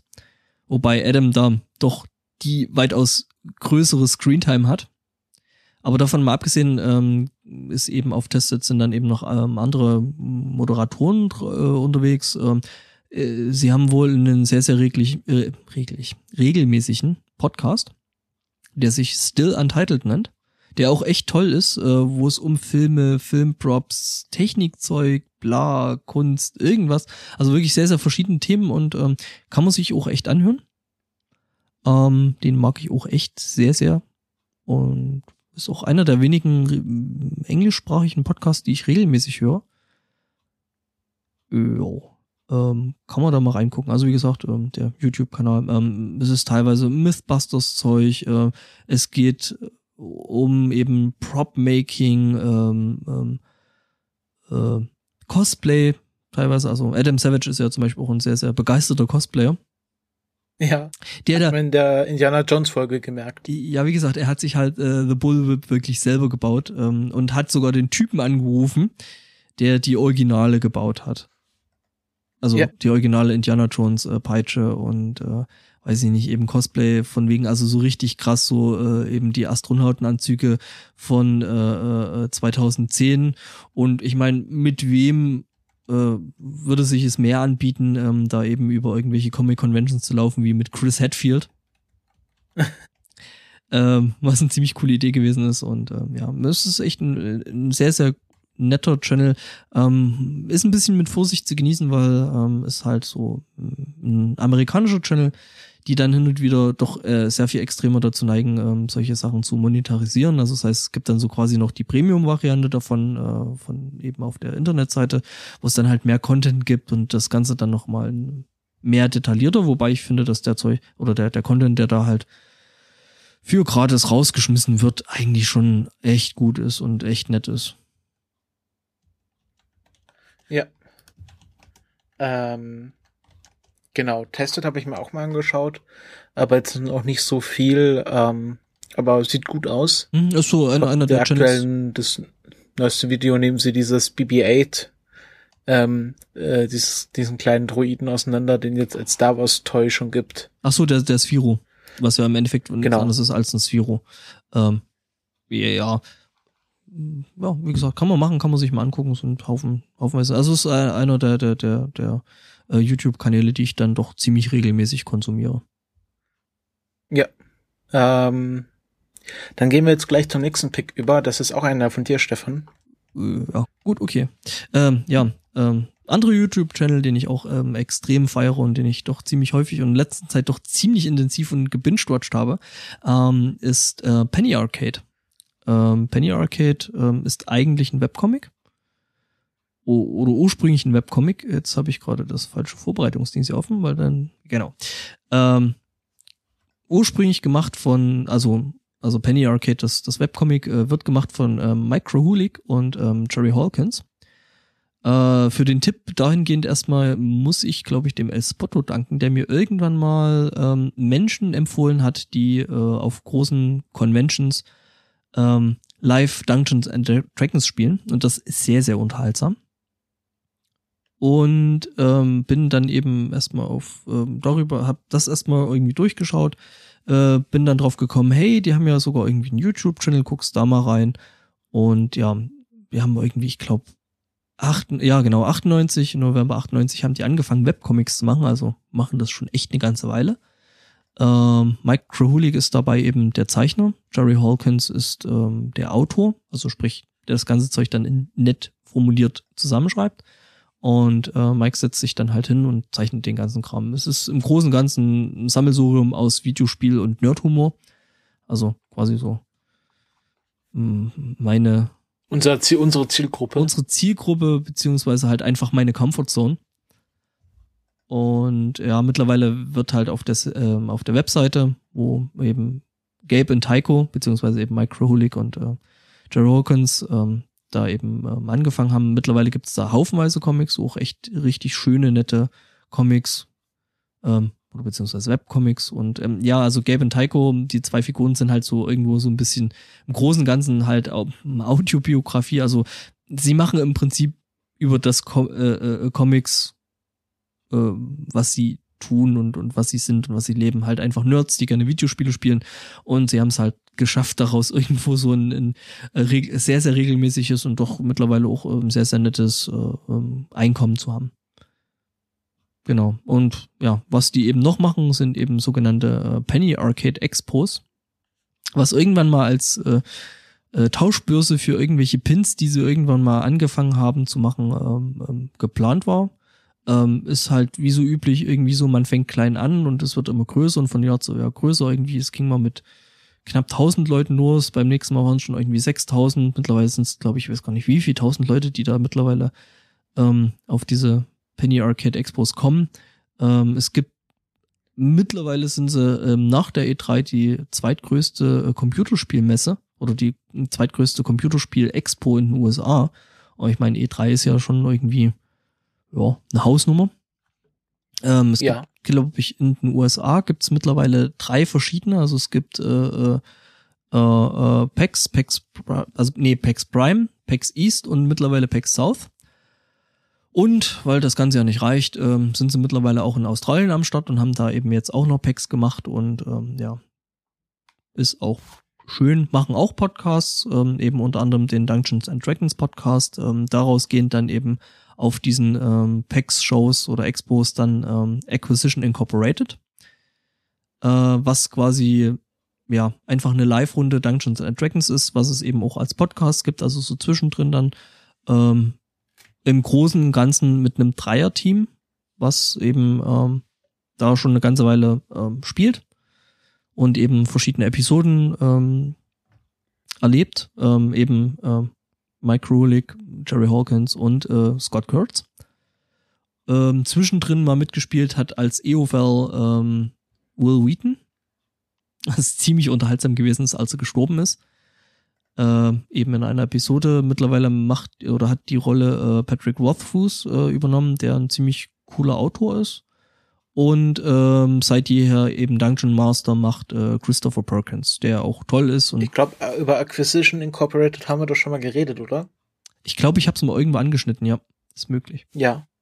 Ja, da. also ich bin dann halt jetzt nochmal so völlig in dieses äh, äh, Penny Arcade Loch reingefallen und habe irgendwie die ganze Zeit da irgendwelche Videos geschaut und ähm, gab irgendwie noch eine Reality TV Show, die es halt auch komplett auf YouTube gibt, die man sich angucken kann. Ähm, tolle Menschen mit einem tollen YouTube-Kanal. Mhm. Ja. Ähm, YouTube-Kanäle sind ja immer gern bei uns gesehen. Ähm, ich habe jetzt auch noch einen Pick entdeckt. Ähm, über Steven Universe bin ich zu dieser Serie gekommen, weil Estelle, die ja die Sprecherin von Garnet ist, ähm, singt das, äh, das Intro-Lied für diese Serie, die da heißt We Bear Bears.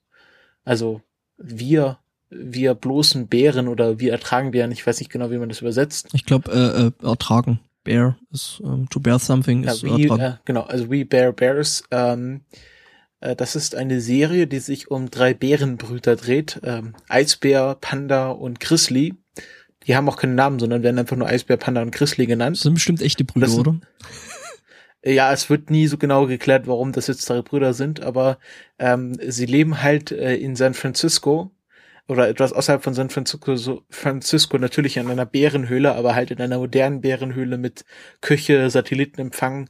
Also es sind schon anthropomorphe Bären, aber so immer so in diese Zwischenwelt zwischen realistischer Darstellung von Bären und ähm, im Grunde sind es Menschen und versuchen halt in die Gesellschaft einzufügen. Und es geht halt darum, ja, wie halt so moderne Teens oder Tweens, äh, sie, was Problem, Probleme die halt haben, dass sie irgendwie coole Leute kennenlernen und Panda ist halt immer so, hat kein Glück auf Tinder, also ständig irgendwie auf Tinder und versucht irgendwelche Online-Dates zu angeln, hat aber nie Glück.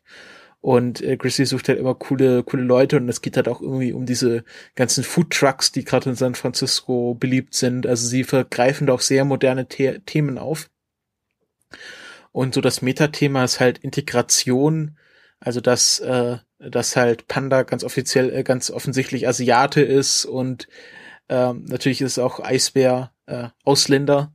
Ähm, und das ist, geht halt, also so, ich vermute halt, wie man als, als Asiate, also wird er von einem Asiaten gemacht, wie man halt äh, da irgendwie in San Francisco äh, zurechtkommt, weil ja San Francisco auch schon eine sehr große asiatische Gemeinschaft hat.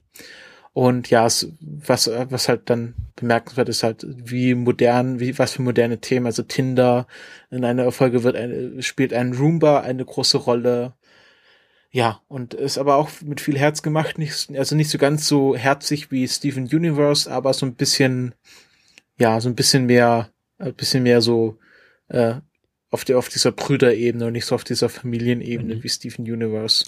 Ist aber, aber auch so zehn Minuten, ja. Entschuldigung, ist aber dann, glaube ich, schon auch eher für ein älteres Zielpublikum, oder? Wenn du sagst, also, dass solche Sachen ja. wie äh, Tinder da jetzt wirklich eine Rolle spielen.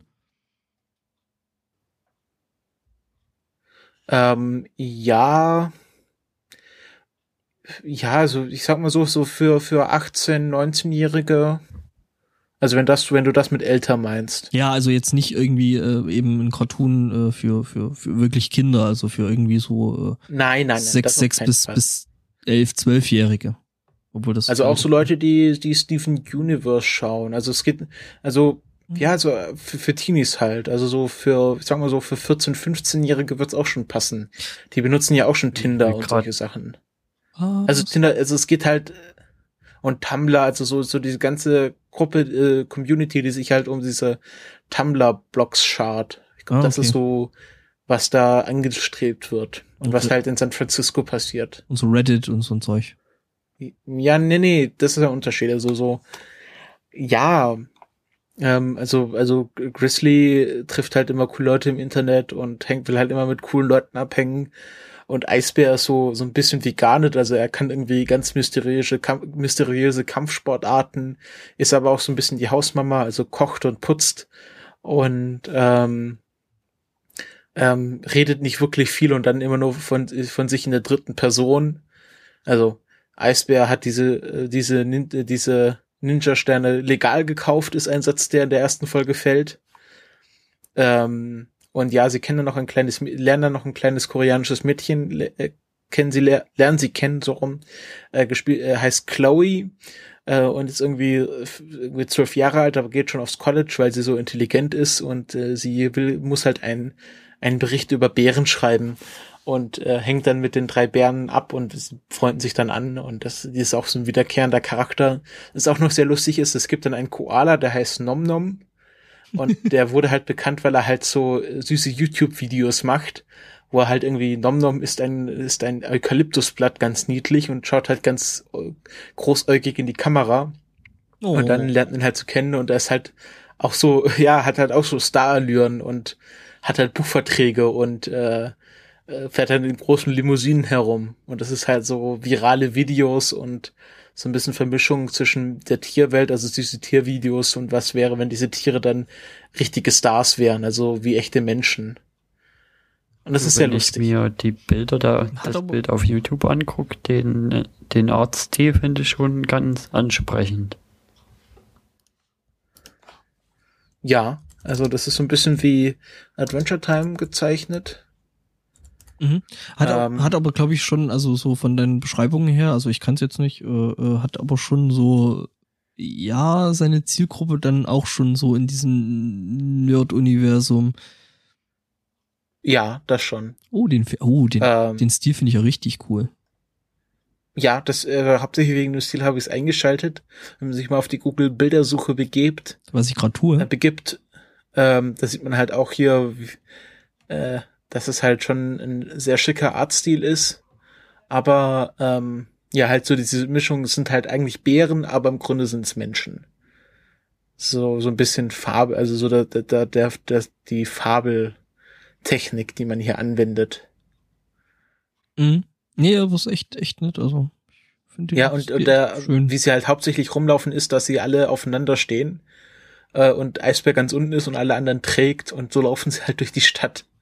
Das ist irgendwie auch ganz lustig. Es ist schön, dass ich gerade in dem Moment ein Bild davon gesehen habe. Äh, Ich poste das jetzt einfach mal in den Chat, weiß ich nicht, können wir ja vielleicht noch in die Shownotes werfen. Ähm, sogar als GIF, was ich irgendwie auch ziemlich nett finde. Und ich glaube, das müsste sogar Chloe sein, die da daneben steht, oder? Ähm, Ja, so ein kleines Mädchen halt. ja, mit dem Fahrrad und also mit dem Ja, Alter. genau. Ähm, es gibt eine sehr schöne Folge, wo es darum geht, dass, dass die Leute im Kino viel zu laut sind und dass sie dann eingestellt werden vom Kino, um die Leute zu sch schaschen. Ähm, da habe ich mich wieder erkannt gefühlt.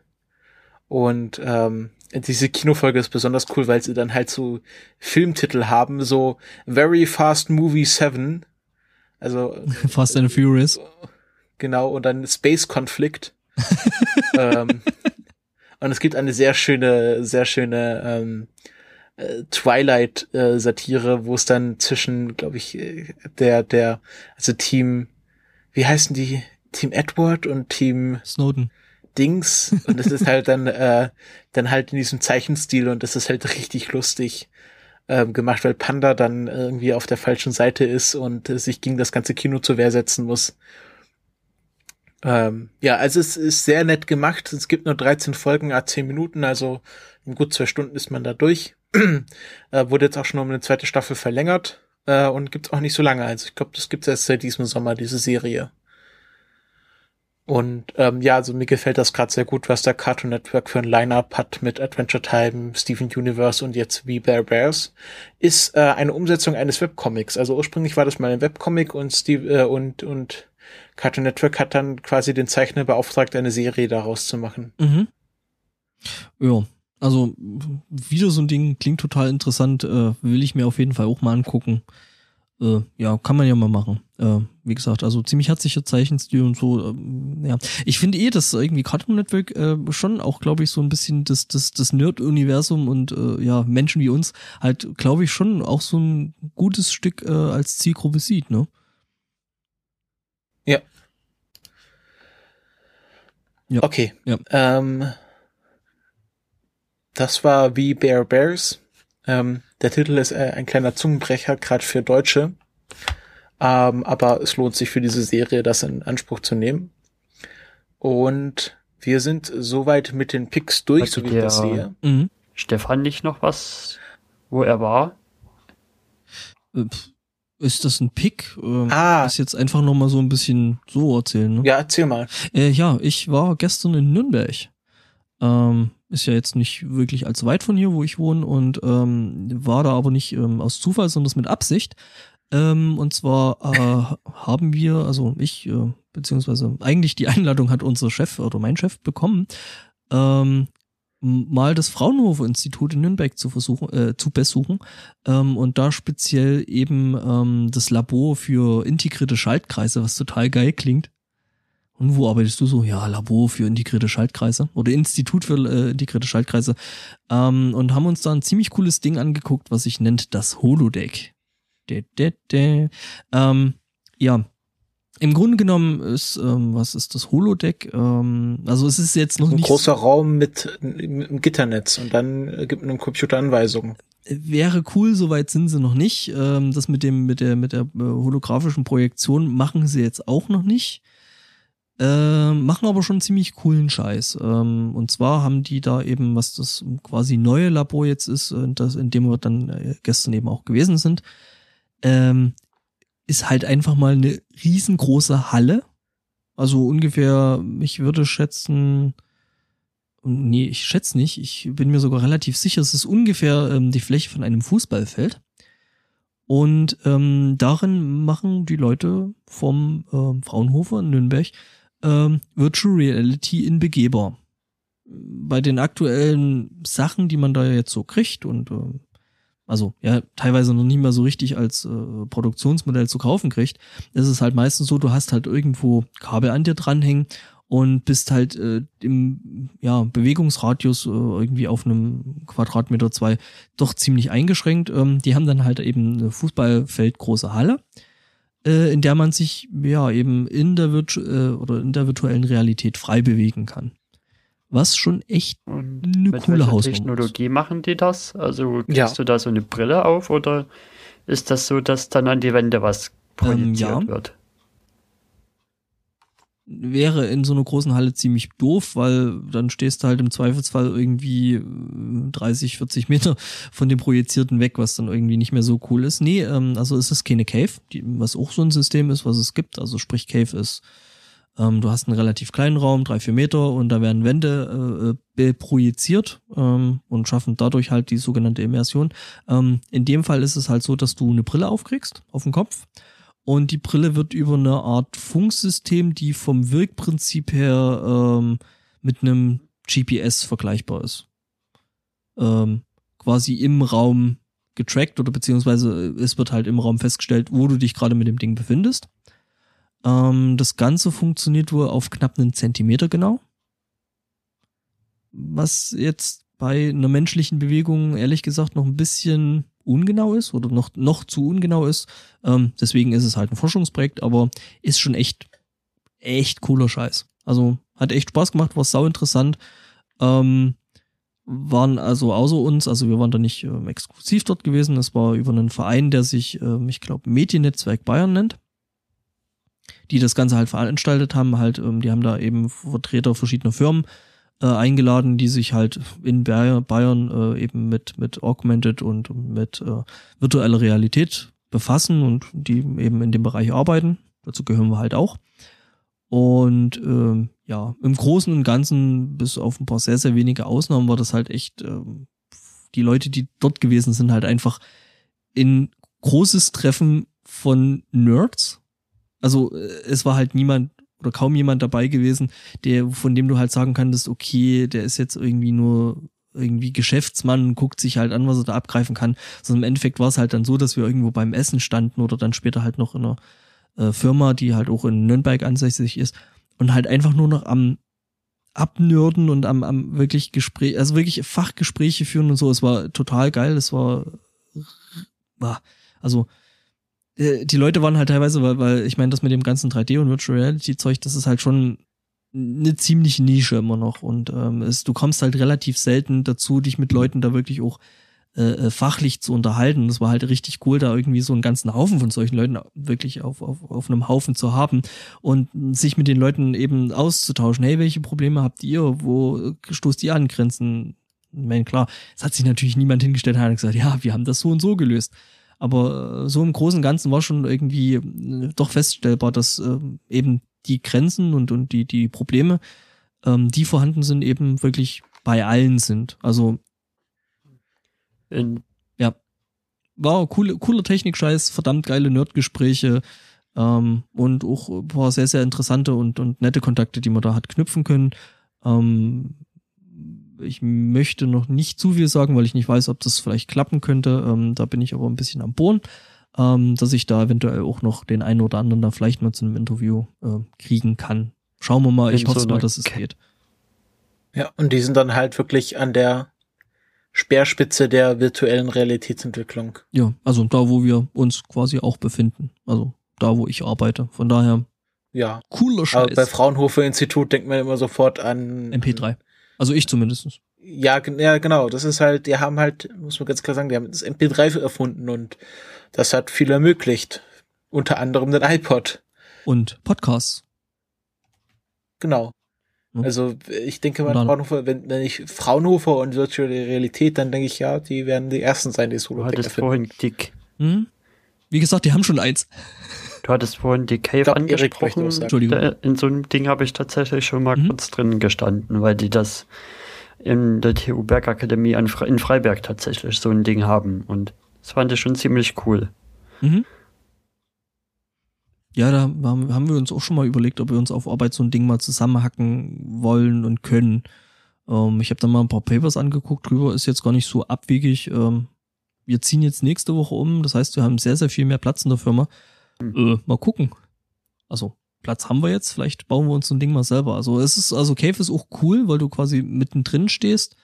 Ich fand auch ähm, lustig, wie sie einen ja. da drin gerottet haben. Quasi mit so einem Gestell, wo wirklich bloß drei Tischtennisbälle dran sind und dann, dann wird dann mhm. mit einer Kamera und über die Position der Tischtennisbälle einfach geguckt, wo stehst du, wie rum guckst du und sowas. Mhm sind zwar nicht ganz Tischtennisbälle, aber ja, so vom Prinzip her. Hm? Ähm, ja, ich habe, es gibt ja gerade dieses GIF rum von diesem äh, Kabelsimulator. Ich weiß nicht, ob ihr das gesehen habt. Nein. Wo halt so ein, äh, wie, also so ein Okt großes Oktagon, was an verschiedenen Drahtzeilen hängt und da sitzt man halt drin.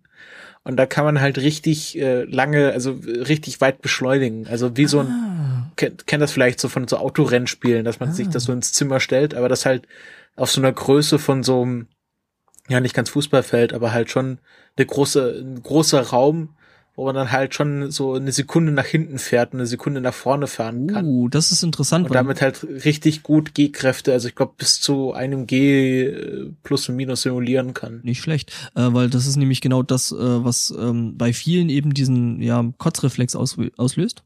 Ähm, dass eben dein, dein, dein Auge was anderes sieht, als dein, dein Gleichgewicht, Gleichgewichtssinn äh, wahrnimmt. Und äh, stelle ich mir, gut, es ist jetzt nicht unbedingt platzsparend, aber ähm, könnte interessant sein. Ja. Ja, also platzsparend ist es nicht, aber mhm. es ist halt, sieht halt aus wie so ein NASA, NASA-Teil, aber es ist halt für virtuelle Realität. Ja, es schließen, aber. Coole, coole Ding ist halt, ähm, also was die halt jetzt gerade am Fraunhofer haben in diesem Holodeck, ähm, ist halt, ähm, dass die da eben nicht bloß einen reinstellen können, der da rumläuft, sondern die können da halt ähm, direkt mal 140 Leute reinstellen ähm, die dann eben auch synchronisiert eben in den Räumen rumlaufen können, was schon ziemlich cool ist. Und die kommen, glaube ich, von der Technologie her, also von dem, was sie da benutzen, kommt die ursprünglich, also die haben angefangen mit Fußball. Ähm, ja, Hm. typische Streitgespräche, Torlinientechnik und welcher Spieler stand jetzt gerade im Abseits, äh, haben gesagt, okay, in Nürnberg äh, bauen wir halt auf die Lichtmasten eben diese, diese Funkdingsies drauf und tracken halt jetzt mal die Spieler mit und den Ball. Und können dadurch halt in Echtzeit ähm, krass viel äh, Statistikdaten erheben. Also sprich, wie weit ist jetzt welcher Spieler gelaufen, wer läuft gerade wie schnell, wie schnell hat er den Ball jetzt weggetreten. Ähm, die tracken teilweise oder die, nicht teilweise, sondern sie tracken dann eben nicht bloß äh, den Spieler, sondern das wirklich linkes und rechtes Bein von den Spielern. Und können daraus eben wirklich massiv, also wirklich einen massiven Berg an, an, an Statistikdaten ähm, erzeugen. Und wie tracken die das? Hat man da wirklich so Tischtennisbälle an Nee, den Beinen nee, oder nee, die nee, das nee, über Funk. Ich habe schon Ultraschall? gesehen, dass Funk, also es kam vor zwei oder drei Jahren auf, dass, dass solche Technik jetzt wahrscheinlich fast flächendeckend in der Bundesliga und in der zweiten Bundesliga verwendet wird, dass dann alle Spieler so getrackt werden und dann bekommt die, Train die Trainer von der Mhm. entsprechenden Mannschaft halt nach dem Spiel die Daten von allen Spielern, ja die Laufwege auf dem Feld halt angezeigt und mit, mit den Geschwindigkeiten und allen möglichen Infos noch dazu, die man dann daraus ablesen kann. Ja, ja. Und eben, äh, eben auch Positionierung vorbei auf den Zentimeter genau, was ja auch schon nett ist. Ähm, getrackt wird über ein Funksystem tatsächlich. Also, ich hatte ja vorhin schon gesagt, ähm, es funktioniert im Endeffekt wie GPS. GPS macht folgendes. Du hast eine ganze Menge von Satelliten, von denen du mindestens drei brauchst, um eine halbwegs genaue äh, Positionierung auf der Erde zu finden. Ähm, was gemacht wird, ist, ähm, es ist halt ähm, zeitkritisch. Das heißt, ähm, es werden Funksignale, ich nehme an, es sind Pulse oder irgendwas, ähm, ausgesendet. Und was ein GPS dann im Endeffekt macht, um die Positionierung hinzukriegen, ist, ähm, es misst den Unterschied, äh, den, den sogenannten Laufzeitunterschied, also wie lang die Funksignale quasi unterschiedlich eintreffen. Und genau das ist das, was die da machen. Ähm, die bekommen dann eben von den vier Sendern in der Halle oder ich weiß nicht, sechs oder acht, wie viele sie da drin hängen haben, ich habe jetzt nicht nachgezählt, ähm, kriegen die quasi immer die Funkpulse und über die Unterschiede, wann die Pulse quasi am, am Empfänger, den du dann quasi an deinem Headset mit dran hast, ankommen, ähm, so kannst du quasi über eine Triangulierung ähm, dann rausfinden, ah, du bist im Raum dort. Es ist genau dasselbe System, was zum Beispiel äh, Valve und HTC jetzt mit der, mit der Vive machen. Allerdings nehmen die nicht Funk, sondern das Laser. Hat Vorteile, hat Nachteile, muss man schauen, mal gucken, wie gut es funktioniert. Ähm, ja, und da, damit machst du quasi die Positionierung im Raum. Ja. Ja. Ähm, sehr interessant. Ich hoffe, das Interview kommt zustande. Ja, ich muss mal gucken. Ich habe ein paar nette Visitenkarten. Ich habe dann auch noch ein paar andere Sachen, äh, ein paar andere Le- ziemlich interessante Leute kennengelernt. Ich hoffe mal, dass sich da vielleicht das eine oder andere äh, Interview da vielleicht sogar draus machen lässt. Schauen wir mal. Ähm, und wir kommen fast zum Ende dieser Sendung. Wir haben noch, oder ich habe noch einen, äh, einen Podcast-Aufruf. Ähm, es ist so, ähm, ist ein bisschen langweilig geworden. Äh, ihr wisst ja, ich habe noch zu wenig Podcasts auf meiner Palette. Und jetzt, wo äh, Countdown Podcast gut, gut angelaufen ist, suche ich mir natürlich das nächste Projekt aus, denn wer rastet, der rostet.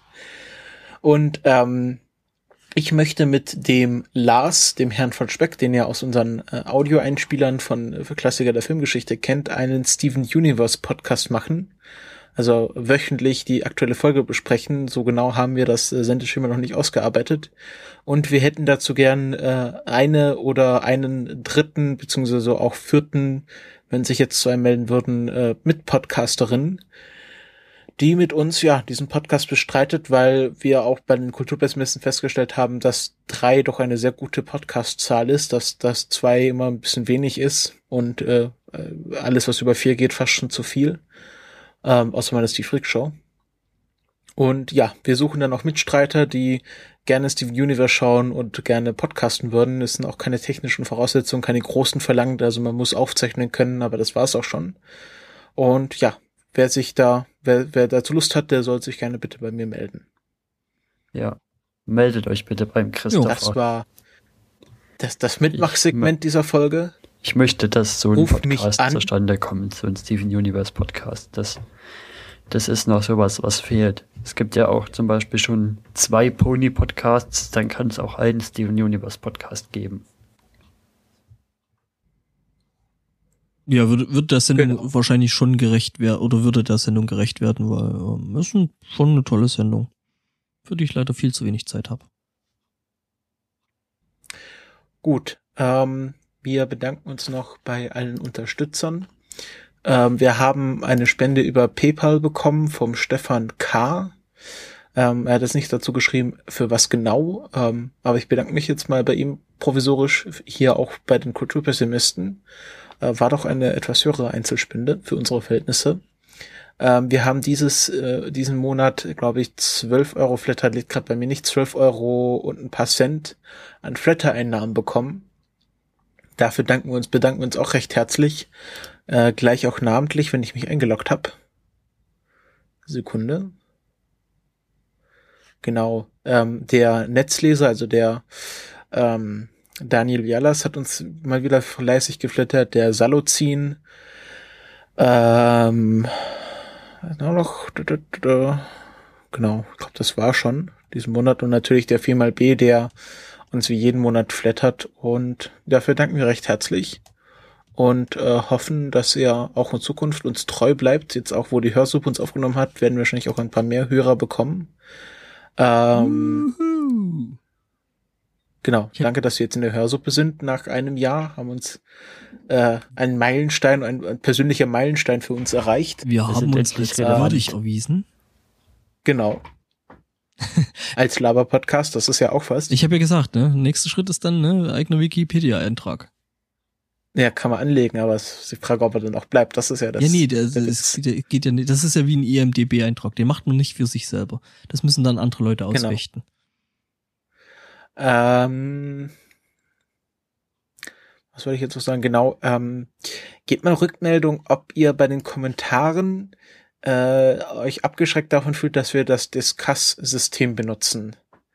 Weil ich habe jetzt bei ähm, äh, beim, beim Content-Podcast die Rückmeldung bekommen, dass viele gern kommentieren würden, aber immer davon abgeschreckt sind, dass, äh, dass sie sich da bei Discuss anmelden bzw. einloggen müssen und nicht nur E-Mail-Adresse und Namen angeben, wie bei, bei so einem althergebrachten Kommentarsystem. Ich wäre mal gern dran interessiert, ob, ob euch, ähm, ob euch das mehr liegt, wenn das ein ganz normales Kommentarsystem ist, anstatt von Discuss. Äh, noch eine dritte Sache ist, wegen den Feeds, äh, einige von euch werden wahrscheinlich bemerkt haben, dass unser iTunes-Feed kaputt gegangen ist und ich kann ihn jetzt auch nicht mehr reparieren, weil iTunes ja da sehr un, un, unvorkommen ist. Also da muss man ja irgendwie das dann irgendwie in XML lösen und das kann ich einfach nicht. Ich werde das, ich werde den Feed löschen und neu einstellen. Ähm, aber das kommt uns gerade gelegen, denn wir wollen eh unsere Feeds anpassen. Also es wird in Zukunft so sein, dass es einen Sammelfeed geben wird, wo die Kulturspezials, die Tatort-Pessimisten und Kulturpessimisten komplett reinfallen.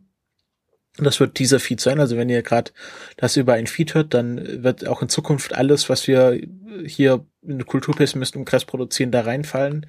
Aber wenn ihr sagt, ich höre nur gern die Kulturpessimisten oder ich höre nur die Tatort-Pessimisten oder ich höre nur eure Kulturspezials, dann wird es in Zukunft da auch Einzelfeeds geben, um da auch mit der Zählung etwas Klarheit zu schaffen. Also im Grunde das Friend-System, wer das kennt. Ähm, das war's mit der Hausmeisterei.